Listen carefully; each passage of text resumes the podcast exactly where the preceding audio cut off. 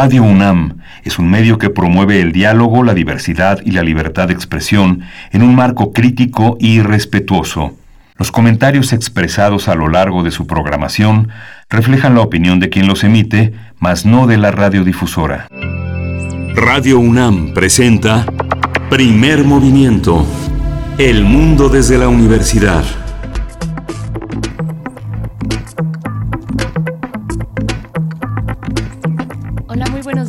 Bienvenidas. Estamos ya en primer movimiento en esta mañana de viernes 15 de mayo. Bueno, le doy la bienvenida a mi compañero Miguel Ángel Quemain. ¿Cómo estás, Miguel Ángel? Pues celebramos, le damos la felicitación a todos los maestros, a todos los maestros con título y sin título, a todos los que nos enseñan todos los días en, en, en la vida y que desde esta emisora, que es una emisora universitaria, reconoce pues a todos los que tienen una capacidad de transmitir, una capacidad de enseñar a los que les preguntamos, a los que nos responden. Esa, ese son, esos son nuestros maestros de todos los días, Berenice Camacho. Por supuesto, las maestras y maestros en, en, nuestra vida a lo largo de nuestra enseñanza y hasta que llegamos a la universidad y que ahora en estos momentos, en estos tiempos de confinamiento, pues han tenido una eh, tarea muy ardua, eh, la responsabilidad de adaptar sus planes de estudio, sus actividades. No es fácil, no es fácil de pronto de una semana a la otra, eh, pues atender estas modificaciones. Eh, prever cómo puede y proyectar también cómo se pueden llevar a cabo las enseñanzas y la cercanía también estando a la distancia. Así es que un reconocimiento por, por lo de siempre, por su trabajo de siempre y por el que están realizando en estos momentos, eh, intentando llevar a cabo pues estas enseñanzas y llevar a cabo también el ciclo escolar. Pues bueno, que, que está mm, básicamente ya con los lineamientos que ya ha dado el gobierno federal respecto al semáforo que se, se vaya planteando semana con semana. Todavía falta, eso es muy importante y ayer en la conferencia de salud el subsecretario López Gatel lo decía, lo reiteraba, falta tiempo, en realidad estamos eh, para muchos municipios, para mucha, para la Ciudad de México, para el Estado de México, estamos todavía en un momento en el momento más álgido de la curva de contagio y también en el que hemos tenido mayor ocupación hospitalaria, así es que no significa el anuncio del semáforo y del desconfinamiento que esto vaya a pasar ni mañana ni hoy y probablemente tampoco la próxima semana.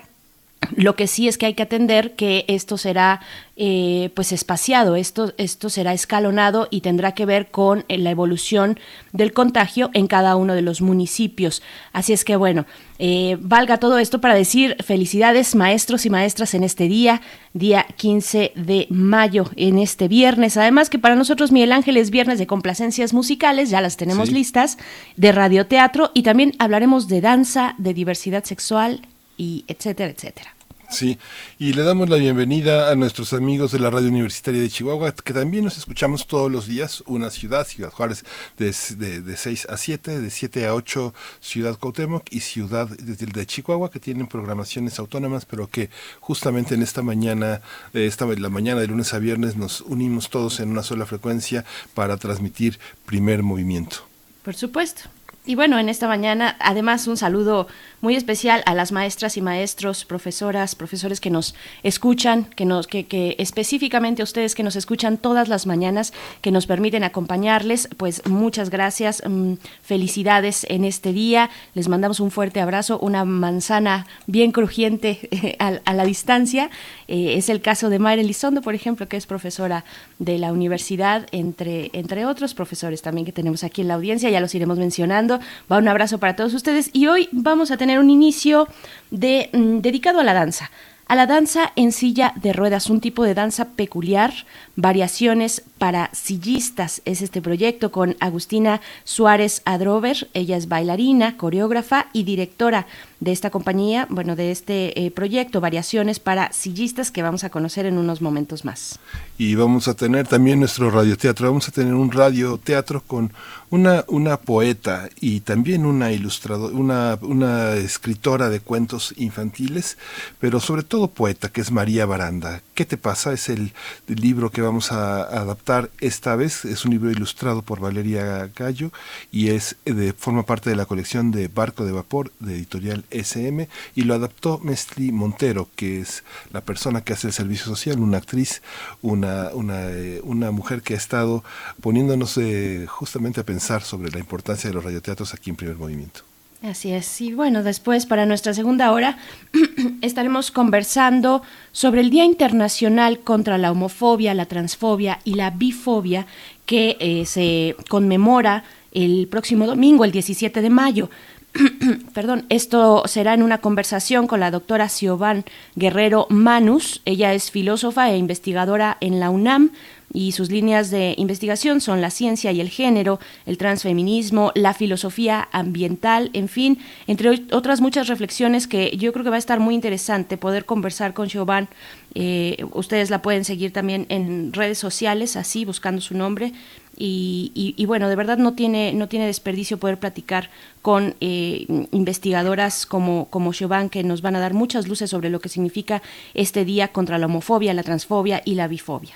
Sí, y vamos a tener en la nota nacional el tema de la ley minera. Ya hablamos a lo largo de varias semanas sobre este tema en México, pero lo vamos a tratar hoy con profundidad con Ofelio Julián Hernández. Él es integrante del Consejo Macegual Altepeyainiji, eh, proveniente del juicio de amparo que ahora se encuentra en revisión y que ha sido un tema pues muy polémico en el ámbito legal.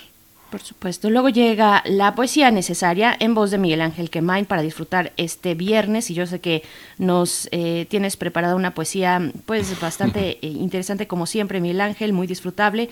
Así es que, bueno, ahí, ahí tú, tú, tú te quedas encargado con eso. Sí, gracias, Berenice. Hoy vamos a tener también una mesa del día dedicada al Sócrates Café. Eh, sabe que cada mes hemos dedicado un espacio a reflexionar, a hacer una pregunta de orden filosófico, a eh, emprender este método mayéutico que nos legaron desde la antigua Grecia. Y Christopher Phillips, escritor, activista a favor de la democracia y especialista reconocido en este método, vamos a conversarlo con el doctor también Luis Arón Patiño Palafox, que es un profesor de filosofía en la Facultad de Filosofía y Letras de la UNAM y vamos a discutir eh, el tema de la identidad.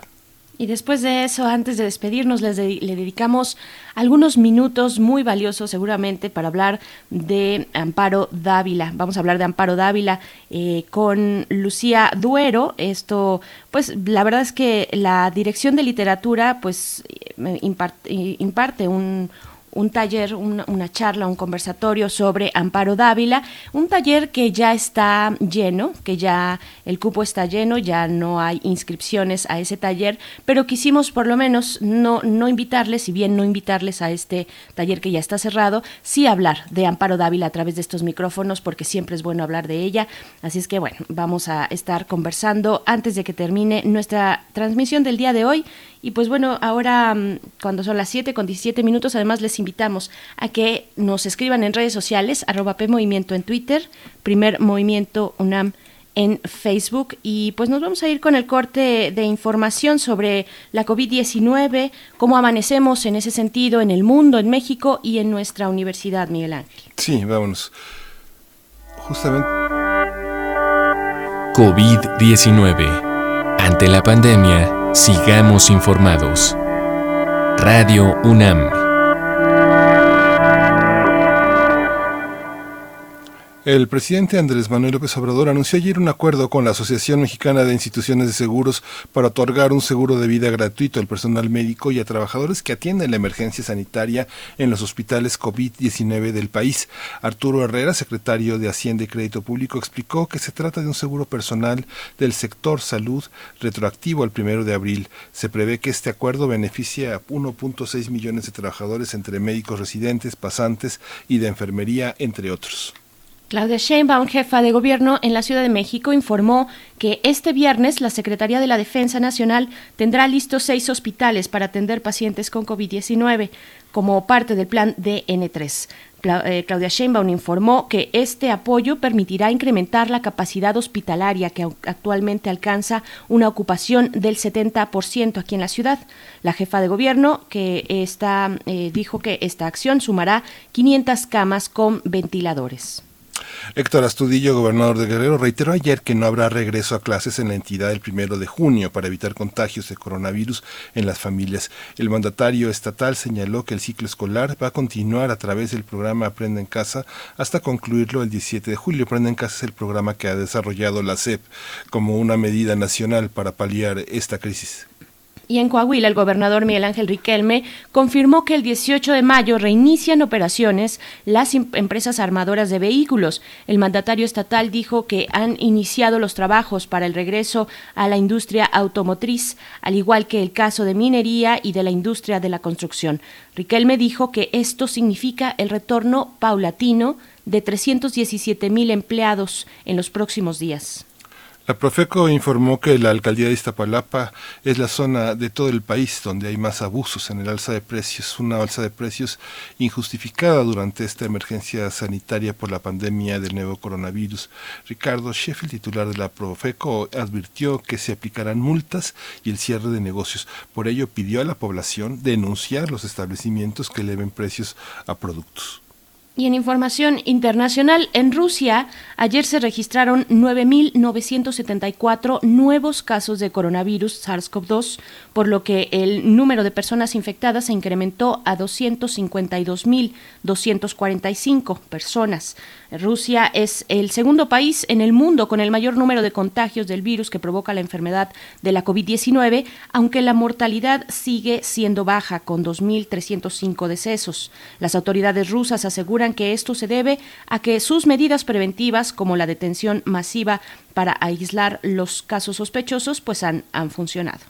Sí, en China las autoridades implementaron la detección masiva de coronavirus en la ciudad de Wuhan tras un nuevo rebrote de casos del SARS-CoV-2.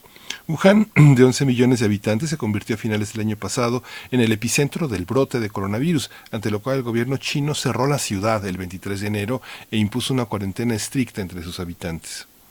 Así es, y en Perú eh, cumplió ayer, ayer 60 días de cuarentena para contener la pandemia del nuevo coronavirus. De acuerdo con cifras oficiales, ese país registra más de 80 mil casos confirmados y 2.267 decesos por la enfermedad de la COVID-19. En Argentina, las autoridades sanitarias confían en tener buenos resultados en el ensayo clínico con plasma de personas recuperadas de COVID-19 como tratamiento de pacientes con la enfermedad provocada por el SARS-CoV-2. Arnaldo Medina, secretario de Calidad en Salud del gobierno argentino, dijo que los resultados preliminares han sido alentadores. Y en la UNAM, para información de nuestra universidad, de forma simbólica, el rector Enrique Graue recibió ayer el donativo de 50 millones de pesos de la Junta de Coordinación Política de la Cámara de Senadores para adquirir insumos destinados a proteger a enfermeras y enfermeros que atienden a pacientes con COVID-19. En una reunión virtual, el rector agradeció la confianza depositada en la UNAM, la cual ha concentrado actividades para paliar la pandemia del coronavirus. Graue Vigers dijo que la entrega de los equipos se realizará con transparencia responsabilidad social, sin protagonismos ideológicos y con reconocimiento al Senado. También advirtió que vienen muchos retos en el regreso a la nueva realidad de la comunidad de universitarios, ya que se trabaja, un, ya hoy trabajamos en la manera de enfrentarlos. Así es, y bueno, siete estudiantes de la Facultad de Medicina Veterinaria y Zootecnia de la UNAM obtuvieron su grado académico de licenciatura vía remota durante la emergencia sanitaria por el nuevo coronavirus. Nuestra Casa de Estudios informó a través de un comunicado que los nuevos médicos veterinarios zootecnistas aprovecharon los recursos tecnológicos dispuestos por los profesores y profesoras de la facultad, aprovecharon estos eh, pues recursos eh, en la coordinación de Universidad Abierta y Educación a Distancia de la UNAM. Y pues bueno, hasta aquí este corte informativo, Miguel Ángel.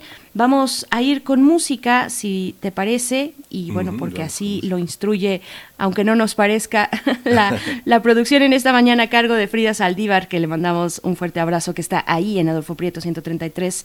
Eh, pues bueno, vamos a escuchar esto que es una complacencia para Javier. La canción es Huberphonic, no, la canción es de Huberphonic y se titula Too Weekly. Vamos a escuchar.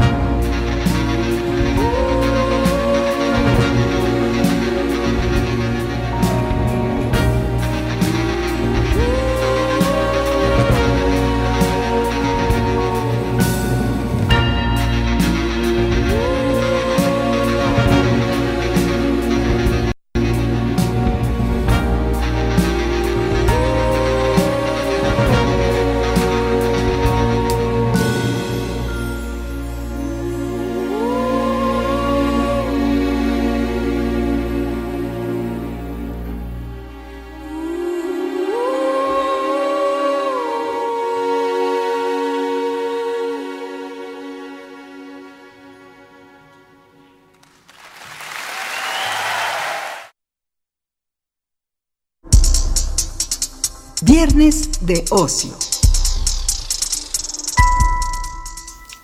La compañía de danza contemporánea Variaciones para Sillistas es un colectivo conformado por bailarines convencionales y usuarios de sillas de ruedas que desarrollan una danza a nivel del piso. Esta propuesta se caracteriza por fundir los cuerpos involucrados mediante el baile con el fin de borrar esos obstáculos y diferencias entre ellos. Variaciones para sillistas es un proyecto apoyado en su producción por el Centro Cultural de España en México. Las y los bailarines, bajo la condición física del no caminar, exploran otras formas de motricidad y de vínculos con los cuerpos en silla de ruedas, que a su vez son empleadas como instrumento de cuerda y percusión. El propósito general del proyecto es incluir otros modos de creación que suelen ser excluidos del lenguaje de la danza contemporánea. Estas exploraciones desafían conceptos estéticos y simbólicos al visibilizar la discapacidad como potencia creativa, compositiva y sensible. Esta compañía ha desarrollado un documental acerca de su visión artística y filosófica. Dicho trabajo muestra al espectador entrevistas e imágenes capturadas el año pasado en el marco del proceso creativo de la obra Bocetos de un naufragio, bajo la dirección artística y coreográfica de Agustina Suárez Adrover. El material se encuentra disponible en YouTube y es de acceso público. A continuación vamos a conversar sobre la propuesta de variaciones para sillistas, así como sobre su documental que muestra el proceso creativo por el que atraviesan sus participantes. Está ya en la línea con nosotros Agustina Suárez Adrover. Ella es bailarina, coreógrafa y directora de variaciones para sillistas. Eh, bienvenida Agustina, buenos días. Muchas gracias por estar aquí en Primer Movimiento. Buenos días, muchas gracias por la presentación. Al contrario, bienvenida Agustina Suárez. Cuéntanos, por favor, cómo surge esta idea de incorporar eh, vaya, de, incluir distintas corporalidades con distintas funciones eh, motrices en un mismo espacio, en un mismo proyecto y además dancístico. ¿Cómo, cómo fue este proceso? Eh, bien, el proceso comenzó en realidad porque la idea madre partió de, la idea de Gastón Artigas de hacer música con una silla de ruedas. Él es el compositor de la música de la obra y el músico de la compañía. Él es usuario de silla de ruedas y quería generar eh, música a partir de su nada del se traslada de lo que encuadra su vida que es también no la posibilidad de trasladarse con una silla de ruedas. Él quería hacer música con eso. Comenzó a hacer investigaciones y en el diálogo que hemos tenido nosotros a mí se me ocurrió la posibilidad de generar una pieza coreográfica en donde bailarines con diversidad funcional y bailarines convencionales, digamos, pudieran generar un lenguaje a partir de, de las herramientas que proporciona la danza contemporánea como, como método. Este, y bueno, pero la idea era que en la escena no estuviera la silla de ruedas, es decir, las protonas que estaban en silla de ruedas no se iban a expresar con, con, con el objeto, sino que íbamos a usar otro tipo de estructuras y, la posibilidad también de los cuerpos que se ayudan para trasladarse a partir de esa idea es que surge primero la, idea de una obra, precisamente que fue lo que se desarrolló primero, o la, investigación que se llevó adelante en Argentina primero, y luego a partir de eso eh, comienza la posibilidad de generar un grupo estable a partir de las personas que participaron en, en, en, el proceso aquí en Ciudad de México. Este, estrenaron su video, su video eh, de 15 minutos en YouTube y lo que se puede ver en el video es toda una serie de cuerpos que se cruzan, que se anudan y se desanudan y se ve también de una manera muy evidente el proceso de colaboración musical que es finalmente lo que Gastón Artigas, que es el músico y colaborador artístico, realizó porque las sillas los cuerpos se oyen, hay, una, hay, un, hay un movimiento multitudinario de escucha de los cuerpos. ¿Podrías hablarnos también un poco de ese proceso? El proceso musical, perdón. sí, sí, sí, el proceso de que le dio origen a todo esto, porque finalmente el trabajo de Artigas también consistió en saber escuchar esos cuerpos, ¿no? Sí, eh, digamos, el proceso fue como primero Gastón tuvo la idea, pero durante el proceso estuvo viendo toda la, la, el montaje de la pieza, digamos, este, y luego de que la pieza estuvo montada, o casi al final de que la pieza estuvo montada, eh, se formó una estructura musical en relación a la dramaturgia de la, de la obra, que es de un naufragio. Entonces, todas las herramientas que al principio eran como más de un punto de vista de investigación comenzaron a tener un orden, una dramaturgia y ciertas cuestiones que tenían que ver con, con la con sí con la como, como con el nudo de la pieza digamos con lo que queríamos contar un poco esta visión de los cuerpos eh, aparentemente normales con cuerpos que tienen características particulares. ¿Cómo fue, ¿Cómo fue el proceso entre bailarines? ¿Cómo escuchaste a tus propios bailarines cruzándose, conviviendo entre sí, la, la, angustia también de, algunas, de alguna manera de los cuerpos eh, postrados en sus sillas que tratan también de salir adelante en lo que hemos aprendido en, el, en los últimos siglos de lo que significa el movimiento? ¿Cómo se da este aprendizaje? Entre bailarines? Bien, en principio lo que lo que es muy importante es salir un poco del prejuicio de pensar de que no yo no sé qué es lo que siente la persona que está en silla de rueda, o sea, no sé si está angustiada o no en ese sentido, entonces lo que sí sé es que es una circunstancia y la silla de ruedas es una es, una posibilidad en esa en esa situación, es algo más. ¿no? Este, entonces digamos, para mí lo, lo que fue muy importante en principio fue apelar a un diálogo abierto con los bailarines.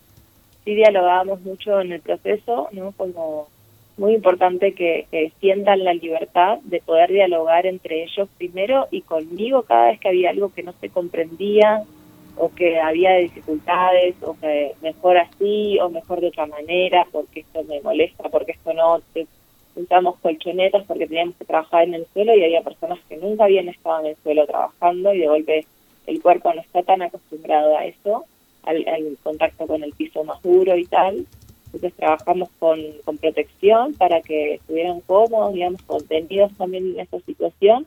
Y el equipo que se conformó este, fue muy empático con todo, entonces también era importante generar entre ellos la posibilidad de diálogo, ¿no? decir, bueno, que ellos se preguntaran, más allá de que yo estuviera ahí ayudando, ¿no? Que en las instancias de experimentación tuvieran la libertad de, de preguntarse cosas entre ellos, de sugerirse, de probar también, de investigar. Entonces, lo que más apelamos en, todas las situaciones de creación conjunta fue al, al diálogo, ¿verdad? Como no, que no haya vergüenza de decir nada, que sea importante esto, que, que, no haya problema con poder preguntar cosas o proponer también. Claro, y yo precisamente te iba a preguntar acerca del entrenamiento, cómo es, cómo ha sido este proceso de entrenamiento para todas las condiciones que puedan intervenir en un proyecto como este. Bien, eh, digamos que como había dicho al comienzo, la, la danza contemporánea propone muchas herramientas eh, que de, golpe no son dichas como si fueran no esta palabra que le ponemos de inclusión, pero que sí traen esa posibilidad como de democratización del acceso a, la herramienta. Entonces, la herramienta y a, y a la posibilidad de expresión. Entonces apelé como a, cuestiones que tenían que ver con el contar improvisación, mucho del release y el, el trabajo en el piso, eh, de la danza más desde la improvisación, trabajamos mucho con la improvisación, eh, con distintas eh, sí, herramientas que estoy adquiriendo a lo largo de mi formación y que siempre me han calado por, por esta posibilidad de, amplificar eh, las capacidades de todos. Entonces, primero fue eso, este y realmente desde mi punto de vista no no hay una diferencia en lo excesivo, sino, o sea, sí hay diferencia porque hay diversidad, digamos, pero no es que no, no hay una jerarquía entre los cuerpos, desde mi punto de vista en lo expresivo, siempre y cuando tengamos las herramientas para poder desplegar lo que querramos decir y lo que querramos eh, experimentar. Entonces, eh, fue muy interesante, fue muy revelador para muchas partes de, la compañía, digamos, estén en silla o no estén en silla, porque son herramientas que quizás aquí no han experimentado. Yo tengo una formación que viene de otro país, con otra tradición, o, con una no tradición, de, de golpe también rompe con muchas cosas y fue muy interesante no solamente el, encuentro con la diversidad funcional, sino también el cruce cultural de lo que es la formación del bailarín o del, acceso a la danza como se da acá, digamos. claro, a mí también, ahora que mencionas, pues, esta función democratizadora de las artes, para este caso de la danza, yo te preguntaría qué hay en otros, en otras latitudes, precisamente con respecto a esto. Eh, en México pareciera pues innovador este, este proyecto, variaciones para sillistas que incorpora eh, o que eh, de nuevo trae a la escena distintas corporalidades. Pero ¿qué hay? ¿Qué hay de otras latitudes? ¿Se está avanzando en esto en la región latinoamericana, en tu propio país? ¿Cómo lo ves? Bien, bueno, yo soy nueva en esta circunstancia también, ¿no? Precisamente el proyecto para mí me, lanzó a una apertura mucho más grande de la que ya pensé que tenía. No uno se cree que, que ha superado límites y se van superando continuamente. Entonces, en esta en esta cuestión de novedad también me estuve como investigando, sucede en, otros lugares, y hay compañías, bueno, en Europa eh, hay como, digamos, ya hace muchos años que están dedicándose a eso, compañías con un nivel profesional impresionante, como es Canduco, en Estados Unidos está Axis Dance, después hay muchas que no conozco los nombres, en España el trabajo desde la diversidad funcional es muy también de vanguardia, digamos, está buenísimo, como incluyen a otros artistas en, en las producciones de distinto tipo, cine, danza y demás. Y en Argentina también hay un trabajo desde, bueno, hay una compañía que es con la que más proximidad tengo que se llama eh, Danza Sin Límites, después hay otro que es Danza Sin Fronteras. Ellos comenzaron a trabajar con, con bailarines en silla de ruedas y bueno, también desde, desde otros campos que ahí yo eh, me he ido a atravesar muy poco, que es el Danceability, que, es un, que esto lo fundó Alito Alessi en Estados Unidos, que viene desde el Compact Improvisaciones, que fue mi primera aproximación a, a, había otro tipo de propuestas que incluían a otras personas que de pronto en un salón de danza convencional no, uno no está acostumbrado a compartir. Este, bueno, hay muchos años de tradición en esto, desde las artes escénicas y también, ¿no? Desde, la, eh, como quizás las personas que más se dedican a la terapia, ¿no? Al arte a la danzoterapia y demás que desconozco desde mi experiencia, digamos, pero hay mucha, mucha investigación al respecto con Agustina Suárez Adrover, eh, vimos bocetos de un naufragio y ahora está variaciones para sillistas. Cuéntanos, eh, se quedan, te quedas trabajando en México, ¿qué sigue y dónde podemos ver este documental para todos los radioescuchas que no conocen el trabajo de ustedes? ¿Cómo pueden aproximarse? ¿Cómo, cómo lo seguimos? ¿Y cómo somos testigos de este trabajo, Agustina? Cuéntanos. Perfecto. Sí, bueno, eh, la compañía estamos ahora, por supuesto, como todos, en una pausa eh, excepcional. Estamos eh, esperando a ver qué sucede luego de esto, si que podemos tener continuidad en, en el espacio que nos estaba albergando, que era el Centro Cultural de España. Este, estábamos asegurados hasta la mitad de año, vamos a ver qué pasa ahora. nosotros también nos encargamos de difundir la actividad para recibir otro tipo de apoyos también, porque si bien el Centro Cultural de España nos da el espacio, no contamos con otro tipo de apoyos, digamos, ¿verdad? eh, eso por una parte. Por otra parte, el documental lo pueden ver de libre acceso en YouTube. Es un documental, como dijeron, que es corto, que es de fácil acceso en todo sentido. Está de libre acceso. También pueden seguirnos en nuestras redes, que tienen el mismo nombre de la compañía, Variaciones Parasillistas. Estamos en Facebook ahí, compartiendo también los links relacionados con las actividades que estamos llevando en, estas instancias de de confinamiento, digamos, estamos llevando actividades de, ediciones de video desde nuestras casas y así. Y por otra parte, estamos compartiendo encuentros todos los lunes a las 11 a.m. de la mañana. Son encuentros de improvisación y danza, eh, composición abiertos a la comunidad. Digamos, ahí se pueden aproximar al, al tipo de trabajo que nosotros tenemos con la compañía entonces nosotros estamos teniendo estos encuentros todos los lunes a las 11 con la compañía y es abierto a quienes quieran participar, quienes quieran tener la experiencia, conocernos, eh, ver cómo trabajamos, tener una, una como pincelada de, nuestro trabajo. Y esos links los pueden encontrar también en la red de Facebook o en el Instagram, que es Variaciones Parasillistas, o si no también en mi propio perfil, que es Agustina Suárez Adrover. Muchas pues, gracias. Pues Agustina, te agradecemos mucho esta conversación, pues estaremos siguiendo el trabajo de variaciones parasillistas y, y bueno, esperando también que este confinamiento pues se acabe pronto, se acabe cuando se tenga que, acabar, pero por supuesto pronto para seguir eh, apoyando a la danza en este país, en la región y pues bueno, ha pegado, como lo sabemos, a todos, a todas las representaciones escénicas, a todas las expresiones escénicas, este momento complicado, pero esperamos que, pronto ya podemos eh, volver a los escenarios a disfrutar de este trabajo. Muchísimas gracias. Gracias a ustedes, que tengan buen día. Y tenemos el viernes de radioteatro. Berenice, tenemos un radioteatro que escribió María Baranda y que es parte de un libro que se llama ¿Qué te pasa? que son ilustraciones de Valeria Galo y está publicado por Barco de Vapor. ¿Y quién lo, va, quién lo, va, quién lo grabó? ¿Quién lo adaptó? Pues lo graba, la adaptación es de Mesli Montero, nuestra compañera de servicio social, que suele hacer este trabajo para nosotros, para para primer movimiento y con voces de varios de nosotros, así es que a ver si las identifican, eh, los, las grabamos previamente, así es que es un, no, no es en vivo, pero seguramente tendrá una calidad diferente cuando se trata de pasar por una postproducción, así es que esperamos que lo, que lo disfruten mucho. Vamos a escuchar el radioteatro de esta mañana de viernes en primer movimiento. Primer movimiento. Hacemos comunidad. Para teatros, los radioteatros de primer movimiento.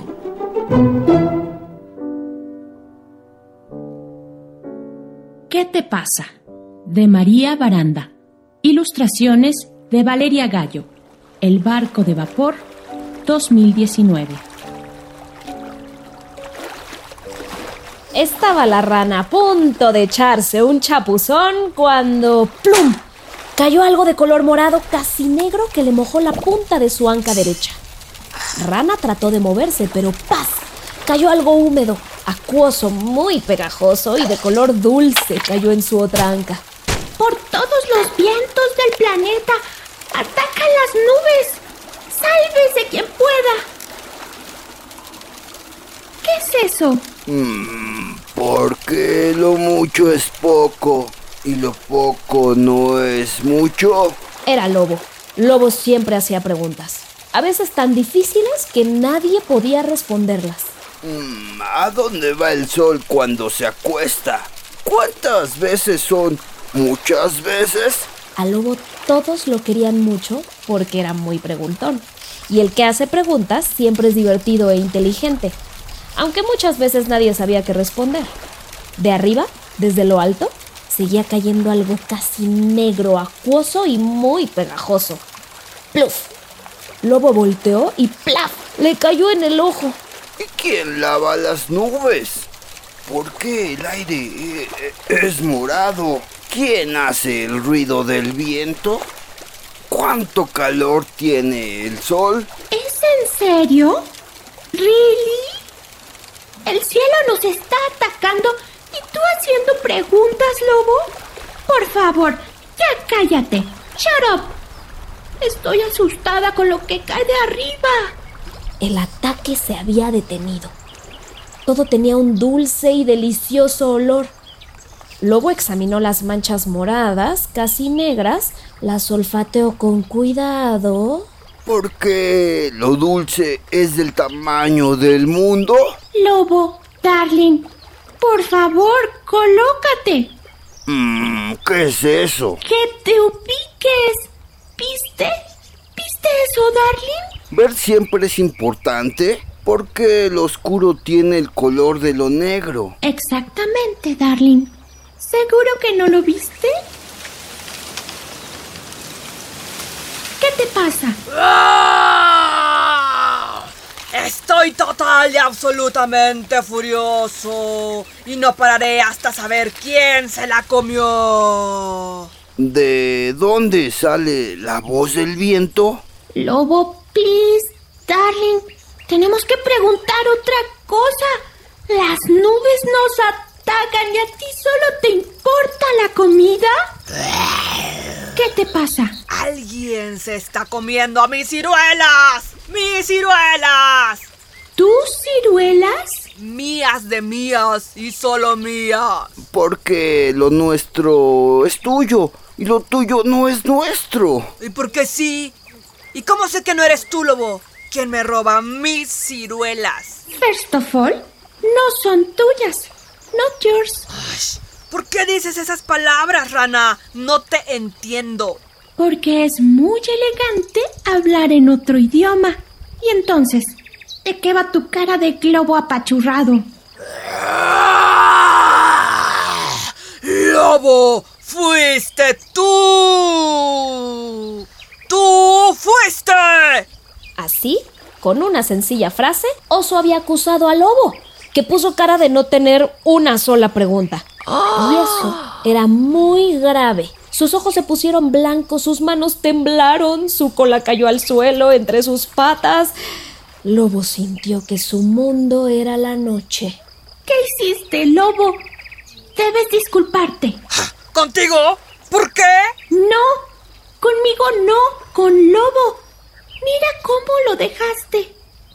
Lobo seguía en blanco. O sea, sin preguntas. O sea, sin palabras. Y eso, su amiga lo sabía muy bien, era gravísimo.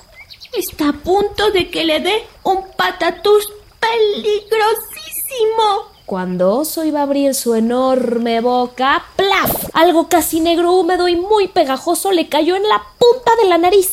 ¡Nos atacan los atacantes nubes!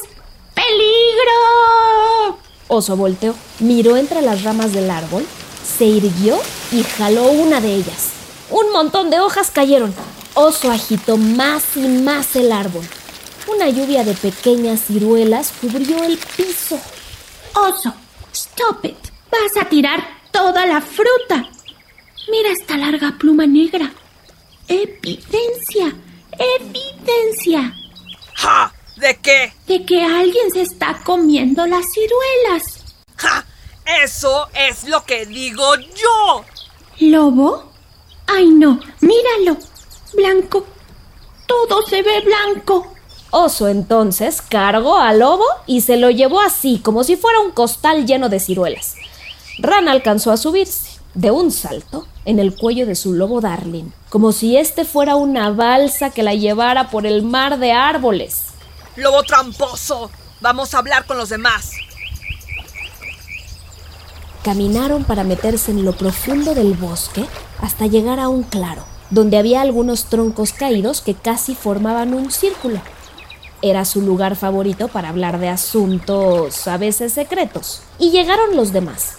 La cigarra, el conejo, que intentaba tocar su acordeón, la cucarachita, que lo escuchaba embobada, el gallo copetón y la hermosa gansa. Una vez reunidos y acomodados, Oso se puso delante del lobo.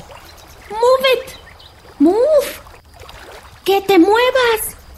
Todos querían mucho a Oso, porque siempre estaba ahí para jugar, para brincar en los charcos, para nadar y para corretear por el campo. También porque le gustaba traer una flor en la mano. Eso era muy bello porque abejas y mariposas lo seguían. Sin embargo, Oso ya no les caía muy bien por sus gritos y por su manera de asustar al lobo. Silencio, por favor. Soy Zigarra, la presidenta.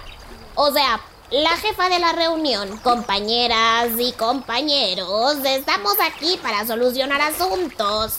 Lo primero es ver el problema de Cucarachita, que ya no tiene dónde vivir. Ya, Darling. Por favor, hablemos del very important problem. Está bien, está bien, compañeras y compañeros. Estamos reunidos por el asunto del lobo y oso, por lo que le pedimos al lobo pase a explicar qué sucede.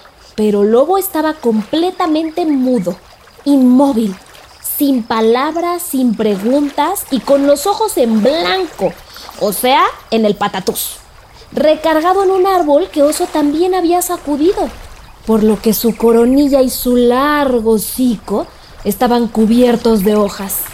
Parece un fantasma verde. El compañero lobo se ve indispuesto. O sea, con serias dificultades de participación. Lobo, darling, ¿de qué color es tu corazón? Al oír esto, Lobo puso los ojos en su lugar, sus penetrantes ojos claros. Se despatuzó, lo cual quiere decir que pudo preguntar. ¿La lluvia es del cielo? ¿El río es del agua? ¿Todo es de todos o qué? Very difficult. En efecto, aquí todo es de todos, compañeros y compañeras. A Oso eso no le gustó. Es más, lo puso furioso. Tenía cara de oso enojado, oso malhumorado, oso que daba miedo. Quita esa cara que asusta a todos, compañero oso. Ah, está bien. Quito mi mala cara. Pero el árbol de ciruelas es mío y de nadie más. ¿Y, por qué? Ay, pues porque sus ciruelas son buenísimas. En efecto, compañero, pero esa no es una razón para que quieras que sea solo tuyo. Oso se sintió tan mal que parecía como si un largo relámpago se hubiera metido en su cuerpo. Sintió fuego dentro de él, le ardían las garras, las patas, la panza, los cachetes y la punta de la nariz, por lo que mejor se fue de ahí. Se quiso ir muy lejos, pero solo alcanzó a ponerse del otro lado, o sea, la orilla de enfrente. ¿Por qué no me entienden? Soy el más grande y necesito más alimento. Por lo tanto, yo merezco más. Así que, ¿me dan el árbol o me lo traigo de este lado? Se imaginó en su feliz vida de oso solo. Oso único. Oso que no comparte nada de nada. Y se dijo que todos los charcos de ese lado serían para él. Nunca jamás llevaría una flor a nadie, tampoco cantaría una alegre canción, ni contaría un cuento, una adivinanza, un chiste, ni le rascaría las orejas a ninguno de ellos. ¡Ay! ¡Qué vida más única! Y por unos minutos se sintió bien. Oso volteó a ver a los demás desde su lado. Vio que lo miraban, que estaban a la expectativa, o sea, atentos a lo que él fuera a decir, y le gustó sentirse importante. Pero después de un rato, como de 10 pasos de tortuga, empezó a sentir un poco de agua en los ojos. Decidió pensar un poco más. Con sus garras detrás de la espalda algo encorvada, daba tres pasos para adelante y tres pasos para atrás. Se veía muy concentrado. Very difficult. Very difficult. Oso se tardó un poco como tres vueltas de los peces del río. Se rascó la cabeza y por fin se acercó del otro lado y les dijo, Yo soy más grande que todos ustedes, mírenme. ¿Y qué tiene que seas el más bigger, bigger, bigger de todos? Que necesito comer más que ustedes. Algo acuoso, casi negro, húmedo y muy pegajoso habría caído en la punta de la nariz del oso. Eso no le gustó. ¡Vas a ver! Ahí está. Y Oso, con la rapidez del viento en un abrir y cerrar de pestañas, atrapó un montón de plumas. Era Cuervo, que todavía traía en el pico un fruto redondo, morado, casi negro como sus plumas. Cada vez que comía una deliciosa ciruela, Cuervo arrojaba pedacitos, gotas húmedas y pegajosas que lo salpicaban todo. ¿Este es el color de la felicidad? No, darling. Solo es el color de la evidencia. Compañero Oso, suelta el compañero cuervo. Se está poniendo indispuesto. O sea, se está quedando sin aire. A Oso no le daban muchas ganas de abrir sus enormes, inmensas y peludas garras, porque no había descubierto quién se comía sus ciruelas. Oh, lo haré siempre y cuando quede prohibido que cuervo y lobo se coman mis ciruelas. No, Bigger, no son tuyas. En efecto, compañero oso, las ciruelas son de todos. Conejo comentó que también para él era muy difícil compartir. Uf, nunca se había atrevido a decir algo así. Y por primera vez en su coneja vida no le importó lo que los demás pensaran. Ni siquiera lo que Cucarachita, que lo miraba embobada, pudiera opinar. Soltó una larga trompetilla y opinó que no había que compartir nada de nada con nadie de nadie. Cucarachita ofreció cederle a Oso muchas de sus ciruelas. Compañero Oso, haré lo mismo. Oso parecía un lago tranquilo y azul. Entonces abrió sus inmensas, enormes y peludas garras. Todo se iluminó.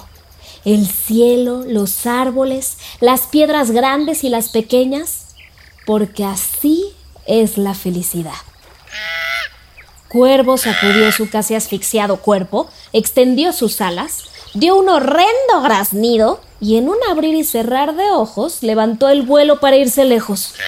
Cuando atravesaba una nube, Lobo hizo una última pregunta, que Cuervo atrapó en pleno vuelo mientras se iba a buscar otro árbol de ciruelas. Yo quiero ceder mi parte a Lobo Darling. Cucarachita propuso ir a casa de Gallo a celebrar. Allí estaría Gansa, picando la luna en el suelo, y todos comerían un delicioso pastel. Conejo, con cara de sol regañado, prometió tocar su acordeón para que bailaran. Rana de la emoción dijo de manera muy elegante. Vámonos de Quick-Off. Nadie dijo nada. Quedaba clarísimo. Kickoff era algo así como irse de esta. Oso iba muy contento. Cucarachita, en su hombro, miraba todo el universo. Cigarra hablaba sola, pues quería seguir siendo la jefa de los insectos más pequeños. En el camino, Rana le dijo al lobo. Cuando estás cerca, todo cambia de color, darling. Lobo iba a preguntar algo, pero entendió que a veces, solo a veces, es mejor no decir nada más. ¿Qué te pasa? De María Baranda. Ilustraciones de Valeria Gallo. El barco de vapor 2019.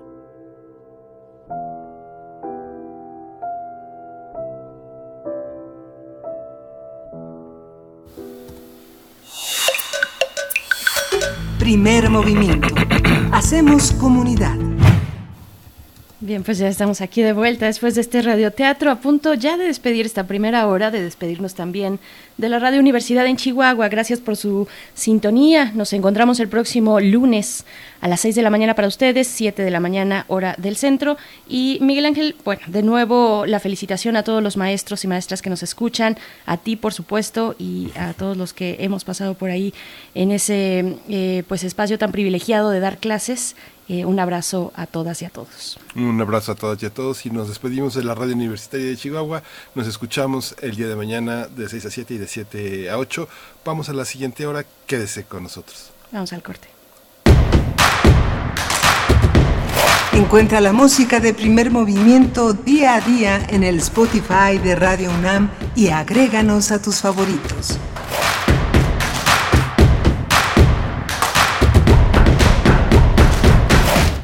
Hola, soy Beatriz Rivas. Soy Mario Vargas Llosa. Soy Sara Sefcovic y estoy en descargacultura.unam. Celebramos. Mil audios en Descarga Cultura. con el clásico de la literatura francesa, El Principito. On est un peu seul dans le désert. On est seul aussi chez les hommes, dit le serpent. ¿Se está así de solo en el desierto? Entre los hombres también se está solo, afirmó la serpiente. Novedades. No te pierdas la poesía de César Vallejo. ¿Hasta cuándo estaremos esperando lo que no se nos debe? ¿Y en qué recodo estiraremos nuestra pobre rodilla para siempre? ¿Hasta cuándo la cruz que nos alienta no detendrá sus remos? Te recomendamos. La narrativa de Tununa Mercado. Las discusiones no tienen fin. La sospecha no tiene fin. En los espesores y en la espesura de esa selva sin tiempo, las hojas no caen, el frío no llega, el presente nunca pasa al futuro. Dale play a la cultura para llevar. www.descargacultura.unam.mx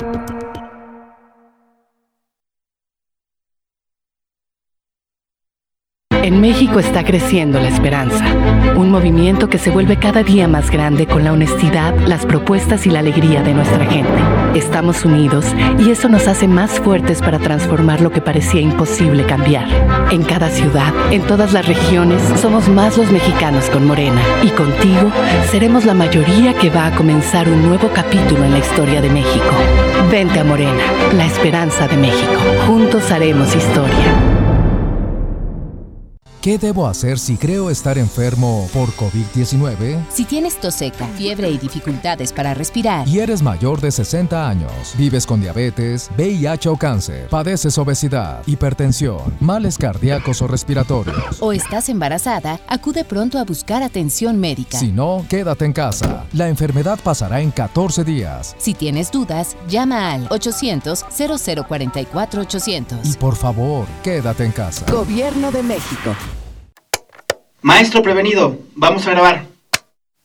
Adelante. Soy Óscar de la Borbolla y quiero invitarlos a escuchar un nuevo programa, Las Esquinas del Azar. Óscar de la Borbolla. Sí, Juan, ¿qué estás? ¿Tú qué? estás haciendo aquí? Yo aquí trabajo. Juan, pues vengo a invitar a los radioescuchas de Radio UNAM a nuestro programa. ¿Nuestro? Es un espacio de diálogo para platicar de todo y en todos los lugares donde se puede platicar y a veces hasta donde no se puede o no se debe. Una producción de Radio UNAM y la Facultad de Estudios Superiores Agatlán. Las Esquinas del Azar. Todos los martes a las 10 de la mañana y retransmisión los viernes a las 18 horas por el 96.1 de FM. Radio UNAM. Experiencia sonora. La revista Cómo ves de divulgación de la ciencia de la UNAM abre sus páginas. Descarga de forma gratuita los números de marzo y abril. Ingresa a revistadigital.comoves.unam.mx revistadigital.comoves.unam.mx Quédate en casa. Divulgación de la ciencia UNAM te acompaña.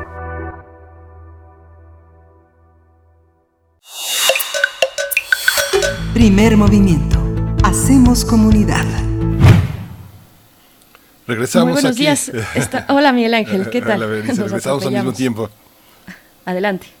Regresamos al mismo tiempo. Eh, bien- bienvenidos a esta segunda hora de primer movimiento. Son las 8 de la mañana con 5 minutos y estamos justamente aquí atravesando la, eh, esta, esta, esta fase 3 desde nuestros hogares, transmitiendo a distancia con todas las vicisitudes, con todos los tropiezos, con todos los choques, con este andar de ciegos, pero que en este andar de ciegos estamos eh, muy sensibles en esta, en esta visión que atraviesa por Radio UNAM, por la tecnología de Radio UNAM, por los controles que están esta, esta mañana en manos de, de Frida Saldívar en la producción y de nuestro compañero también allá en la, cabina, Emanuel Silva, que conducen esta, este trabajo que también está en manos de Berenice Camacho. Buenos días, Berenice.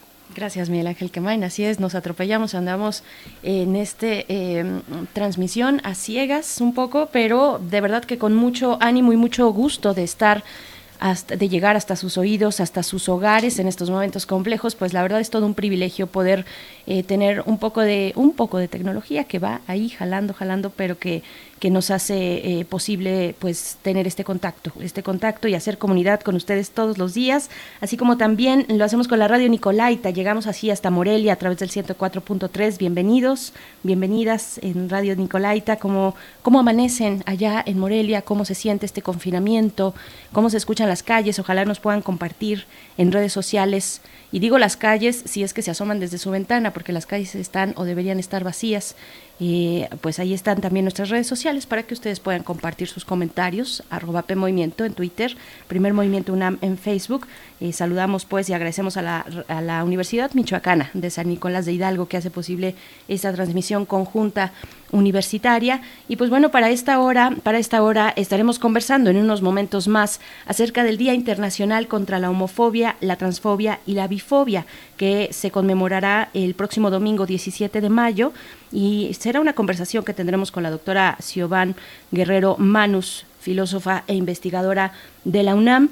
Eh, y pues bueno, de verdad que seguro no tiene desperdicio esta, esta conversación con una mm, persona, una académica tan interesante como Siobhan, eh, que nos puede dar un panorama bastante complejo, bastante complejo, miradas bastante diversas sobre el día de la homofobia, sobre esta eh, discriminación, sobre estos tipos de fobias y de miedos hacia las diferencias, las diferencias dentro de la comunidad de la diversidad sexual, la homofobia, la transfobia y la bifobia.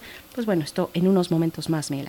Sí, vamos a tener también como segunda nota importante la ley minera. Vamos a discutirla con Ofelio Julián Hernández, integrante del Consejo Más Igual Altepetaipiani, eh, que promovieron un juicio de amparo que ahora se encuentra en revisión. Vamos a estar dialogando con ellos sobre la ley minera. Así es, por supuesto, pues quédense, quédense aquí. Nada más eh, quisiera, bueno, brevemente mencionar que ya está eh, todo listo o se están alistando las condiciones para que tenga lugar el festival El Aleph. Festival de Arte y Ciencia de la UNAM que arranca el próximo 21 de mayo y hasta el 31. Son 10 días eh, el, último tramo de mayo para tener esta versión digital de la LEF del festival que eh, bueno es un festival que reunirá a 170 científicos, científicas y artistas de más de, de, 20 países en un gran esfuerzo que hace esta universidad por analizar desde diversas miradas las posibilidades de la vida ante la pandemia de la COVID-19. Ese es el tema central, pues ¿cuál otro, verdad? ¿Cuál otro?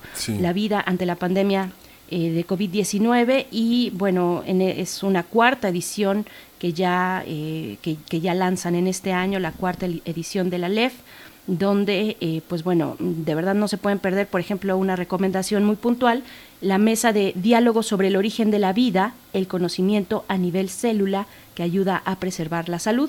Esto con mm, como invitada e invitados de lujo, Ada Jonath, el premio Nobel de Química, el doctor Antonio Lascano y el gran Pepe Gordon, una mesa que tendrá lugar el día de la inauguración, el 21 de mayo. Y bueno, este, ustedes pueden encontrar las plataformas así buscando el Aleph de la UNAM, plataformas de cultura UNAM también, y estarán además personalidades como Judith, Judith Butler o el escritor Edgar Queret. Así es que, bueno, no se lo pueden perder. Sí, justamente hoy, hace, hace tres años, el 15 de mayo de 2017, fue asesinado el periodista Javier Valdés. Cada año se hacía una, una marcha y este año en Culiacán pues no va a haber una marcha por la contingencia, pero vamos a, este, va a haber puños en alto en línea para exigir eh, justicia. Se dará una lectura en internet a fragmentos de sus reportajes, de su trabajo. Su viuda encabeza toda esta organización de estas, esta conmemoración triste.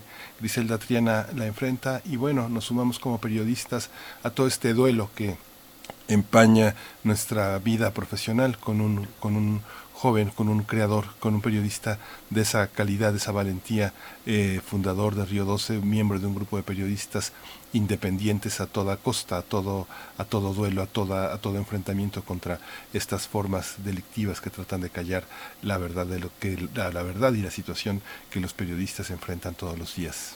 Sí, sí, es una tragedia porque es una pluma fundamental, era una pluma fundamental de gran valor, eh, valor en, en, el sentido también de valentía, de valentía de poder comunicar e investigar lo que estaba pasando en, en Culiacán, en, Sinaloa, en torno al narcotráfico, pues bueno, llegamos hacia este aniversario de la muerte de Javier Valdés. Y bueno, nos vamos a ir cambiando de tema, vamos a ir con música, hoy que es viernes de complacencias musicales, esto está dedicado para Marina de España, te lo dedica Freddy Martín y bueno, es eh, él mismo hace la presentación de esta canción que se titula Aire Soy con Miguel Bosé. En esta cuarentena un saludo para Marina hasta España de parte de Freddy, para ella este tema y gracias a Primer Movimiento.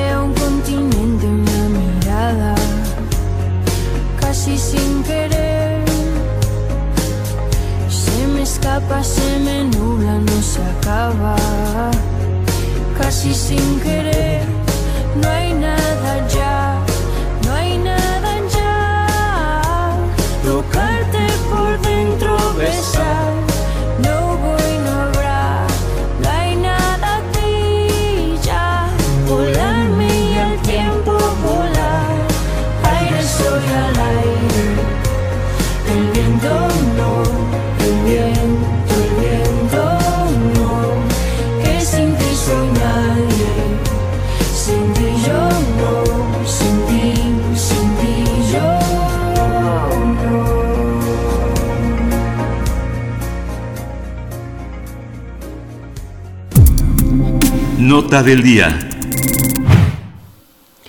Tenemos eh, el, 2004, la, la, Organización de las Naciones Unidas proclamó el 17 de mayo como el Día Internacional contra la Homofobia, Transfobia y la Bifobia. Esto fue en conmemoración del día en que se eliminó la homosexualidad de la Clasificación Internacional de Enfermedades Mentales por la Asamblea General de la Organización Mundial de la Salud 14 años antes, en 1990. Con este día, la ONU fomenta una cultura de igualdad y de justicia a las personas lesbianas, gays, bisexuales, transgénero, transexuales e intersexuales, también conocida con la eh, abreviatura de la LGBTTI. Por este motivo se busca concientizar a los líderes políticos, movimientos sociales, medios de comunicación y al público en general sobre la violencia y la discriminación que sufre la comunidad LGBTI a nivel internacional.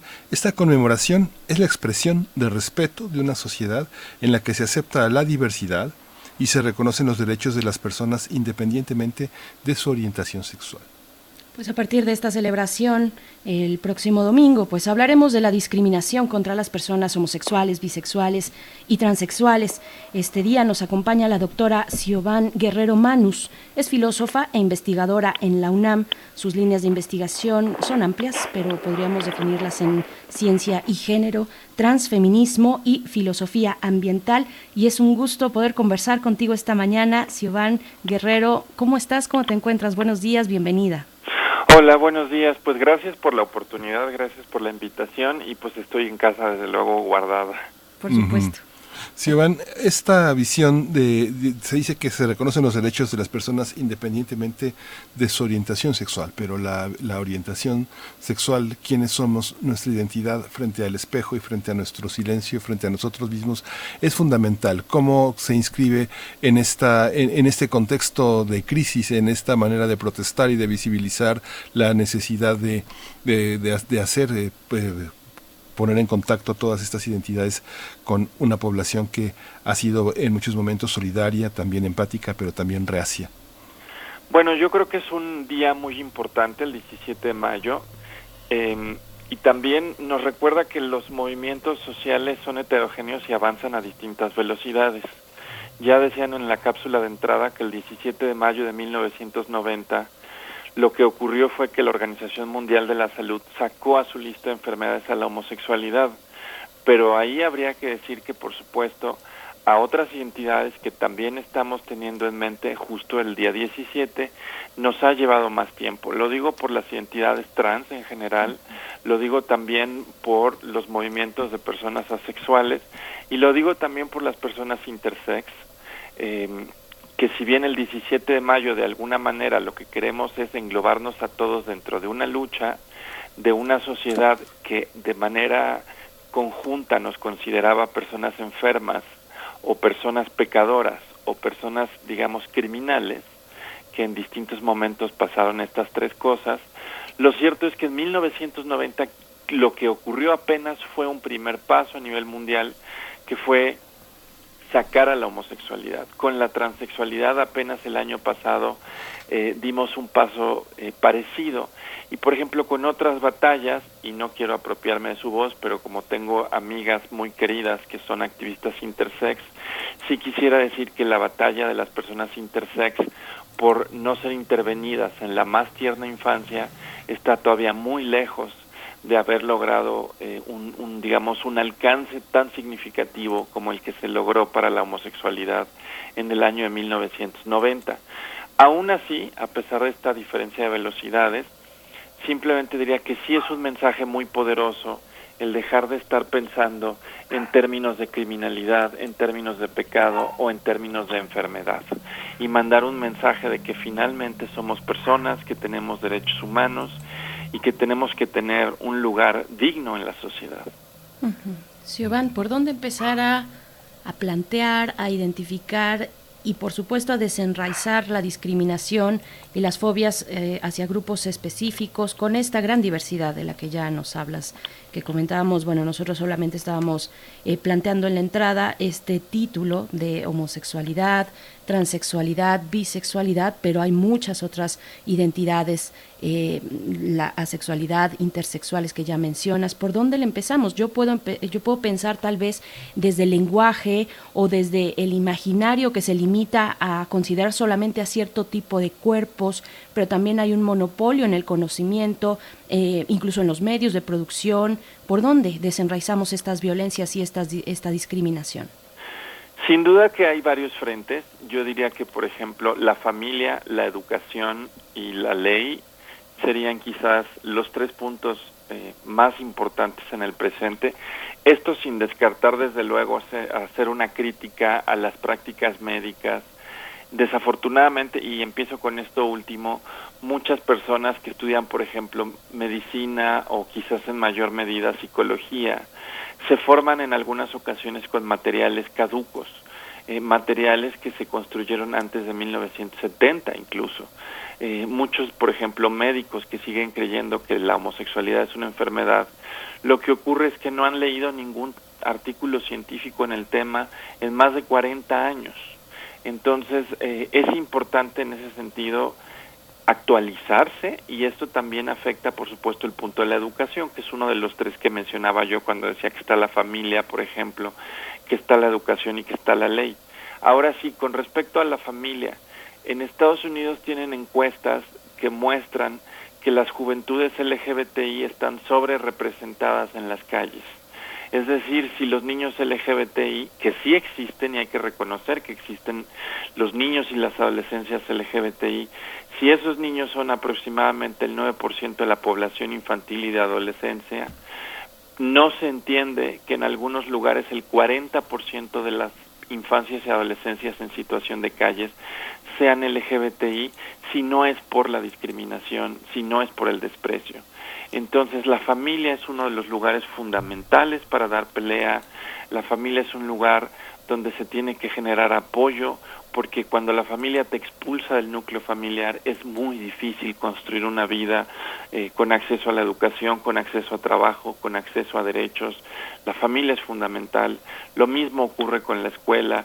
Las escuelas, y lo sabemos ahora, están plagadas de una situación de bullying o acoso escolar que desafortunadamente es muy intensa y se dirige sobre todo a personas LGBTI en, las escuelas.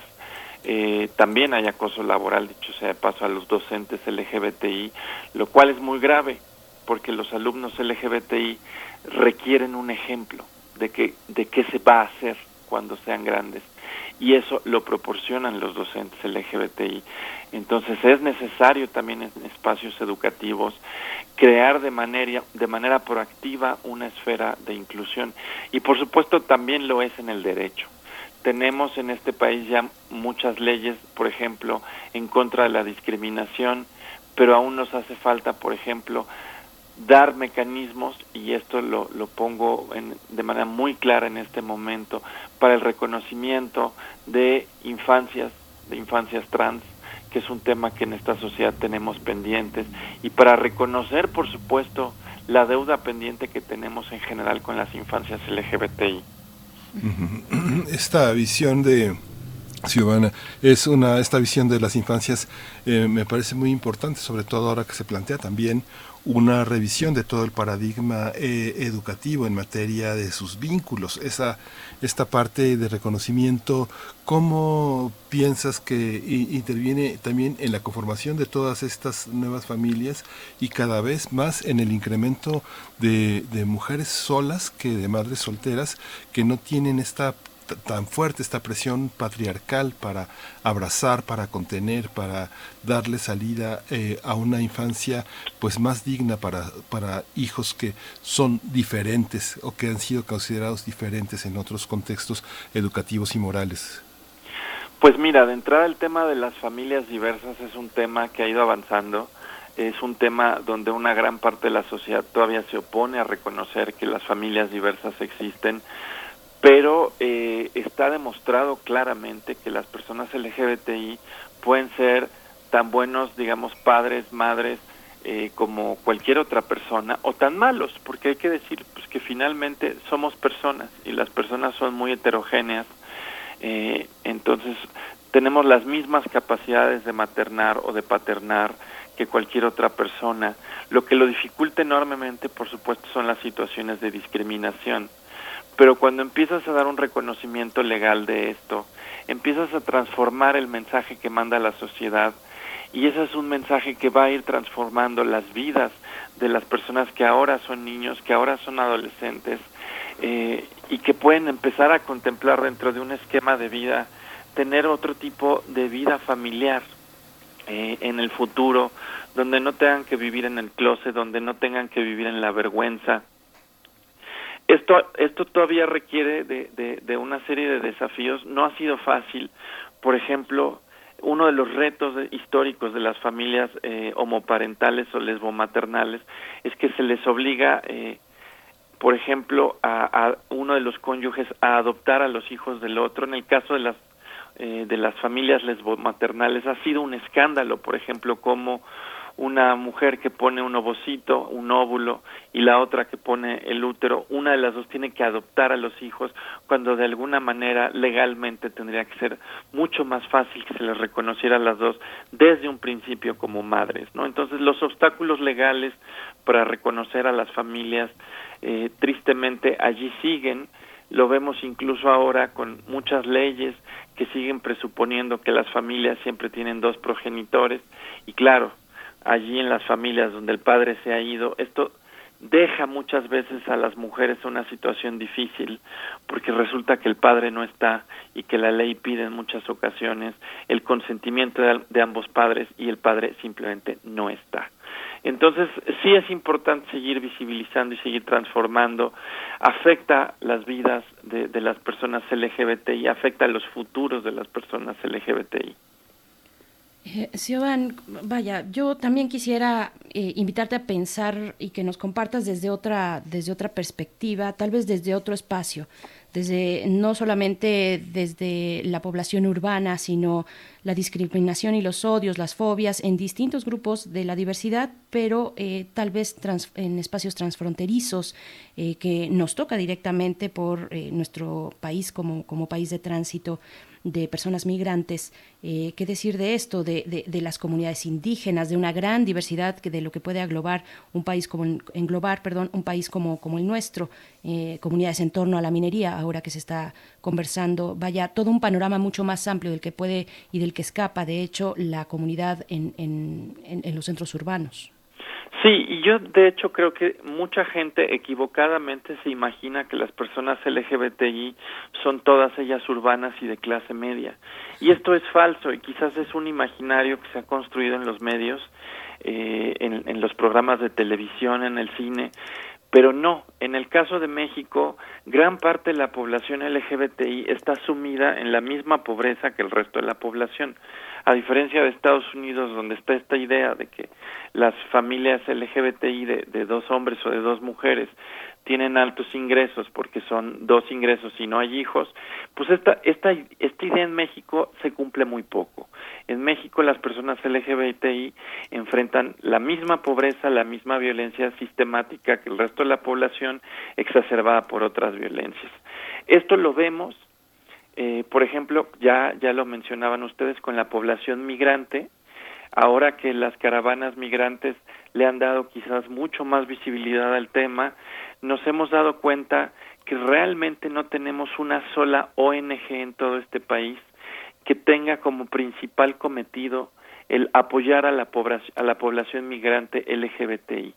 En algún momento hubo un activista centroamericano, pero cuando él se murió, eh, nadie lo apoyó y se quedó vacío este nicho.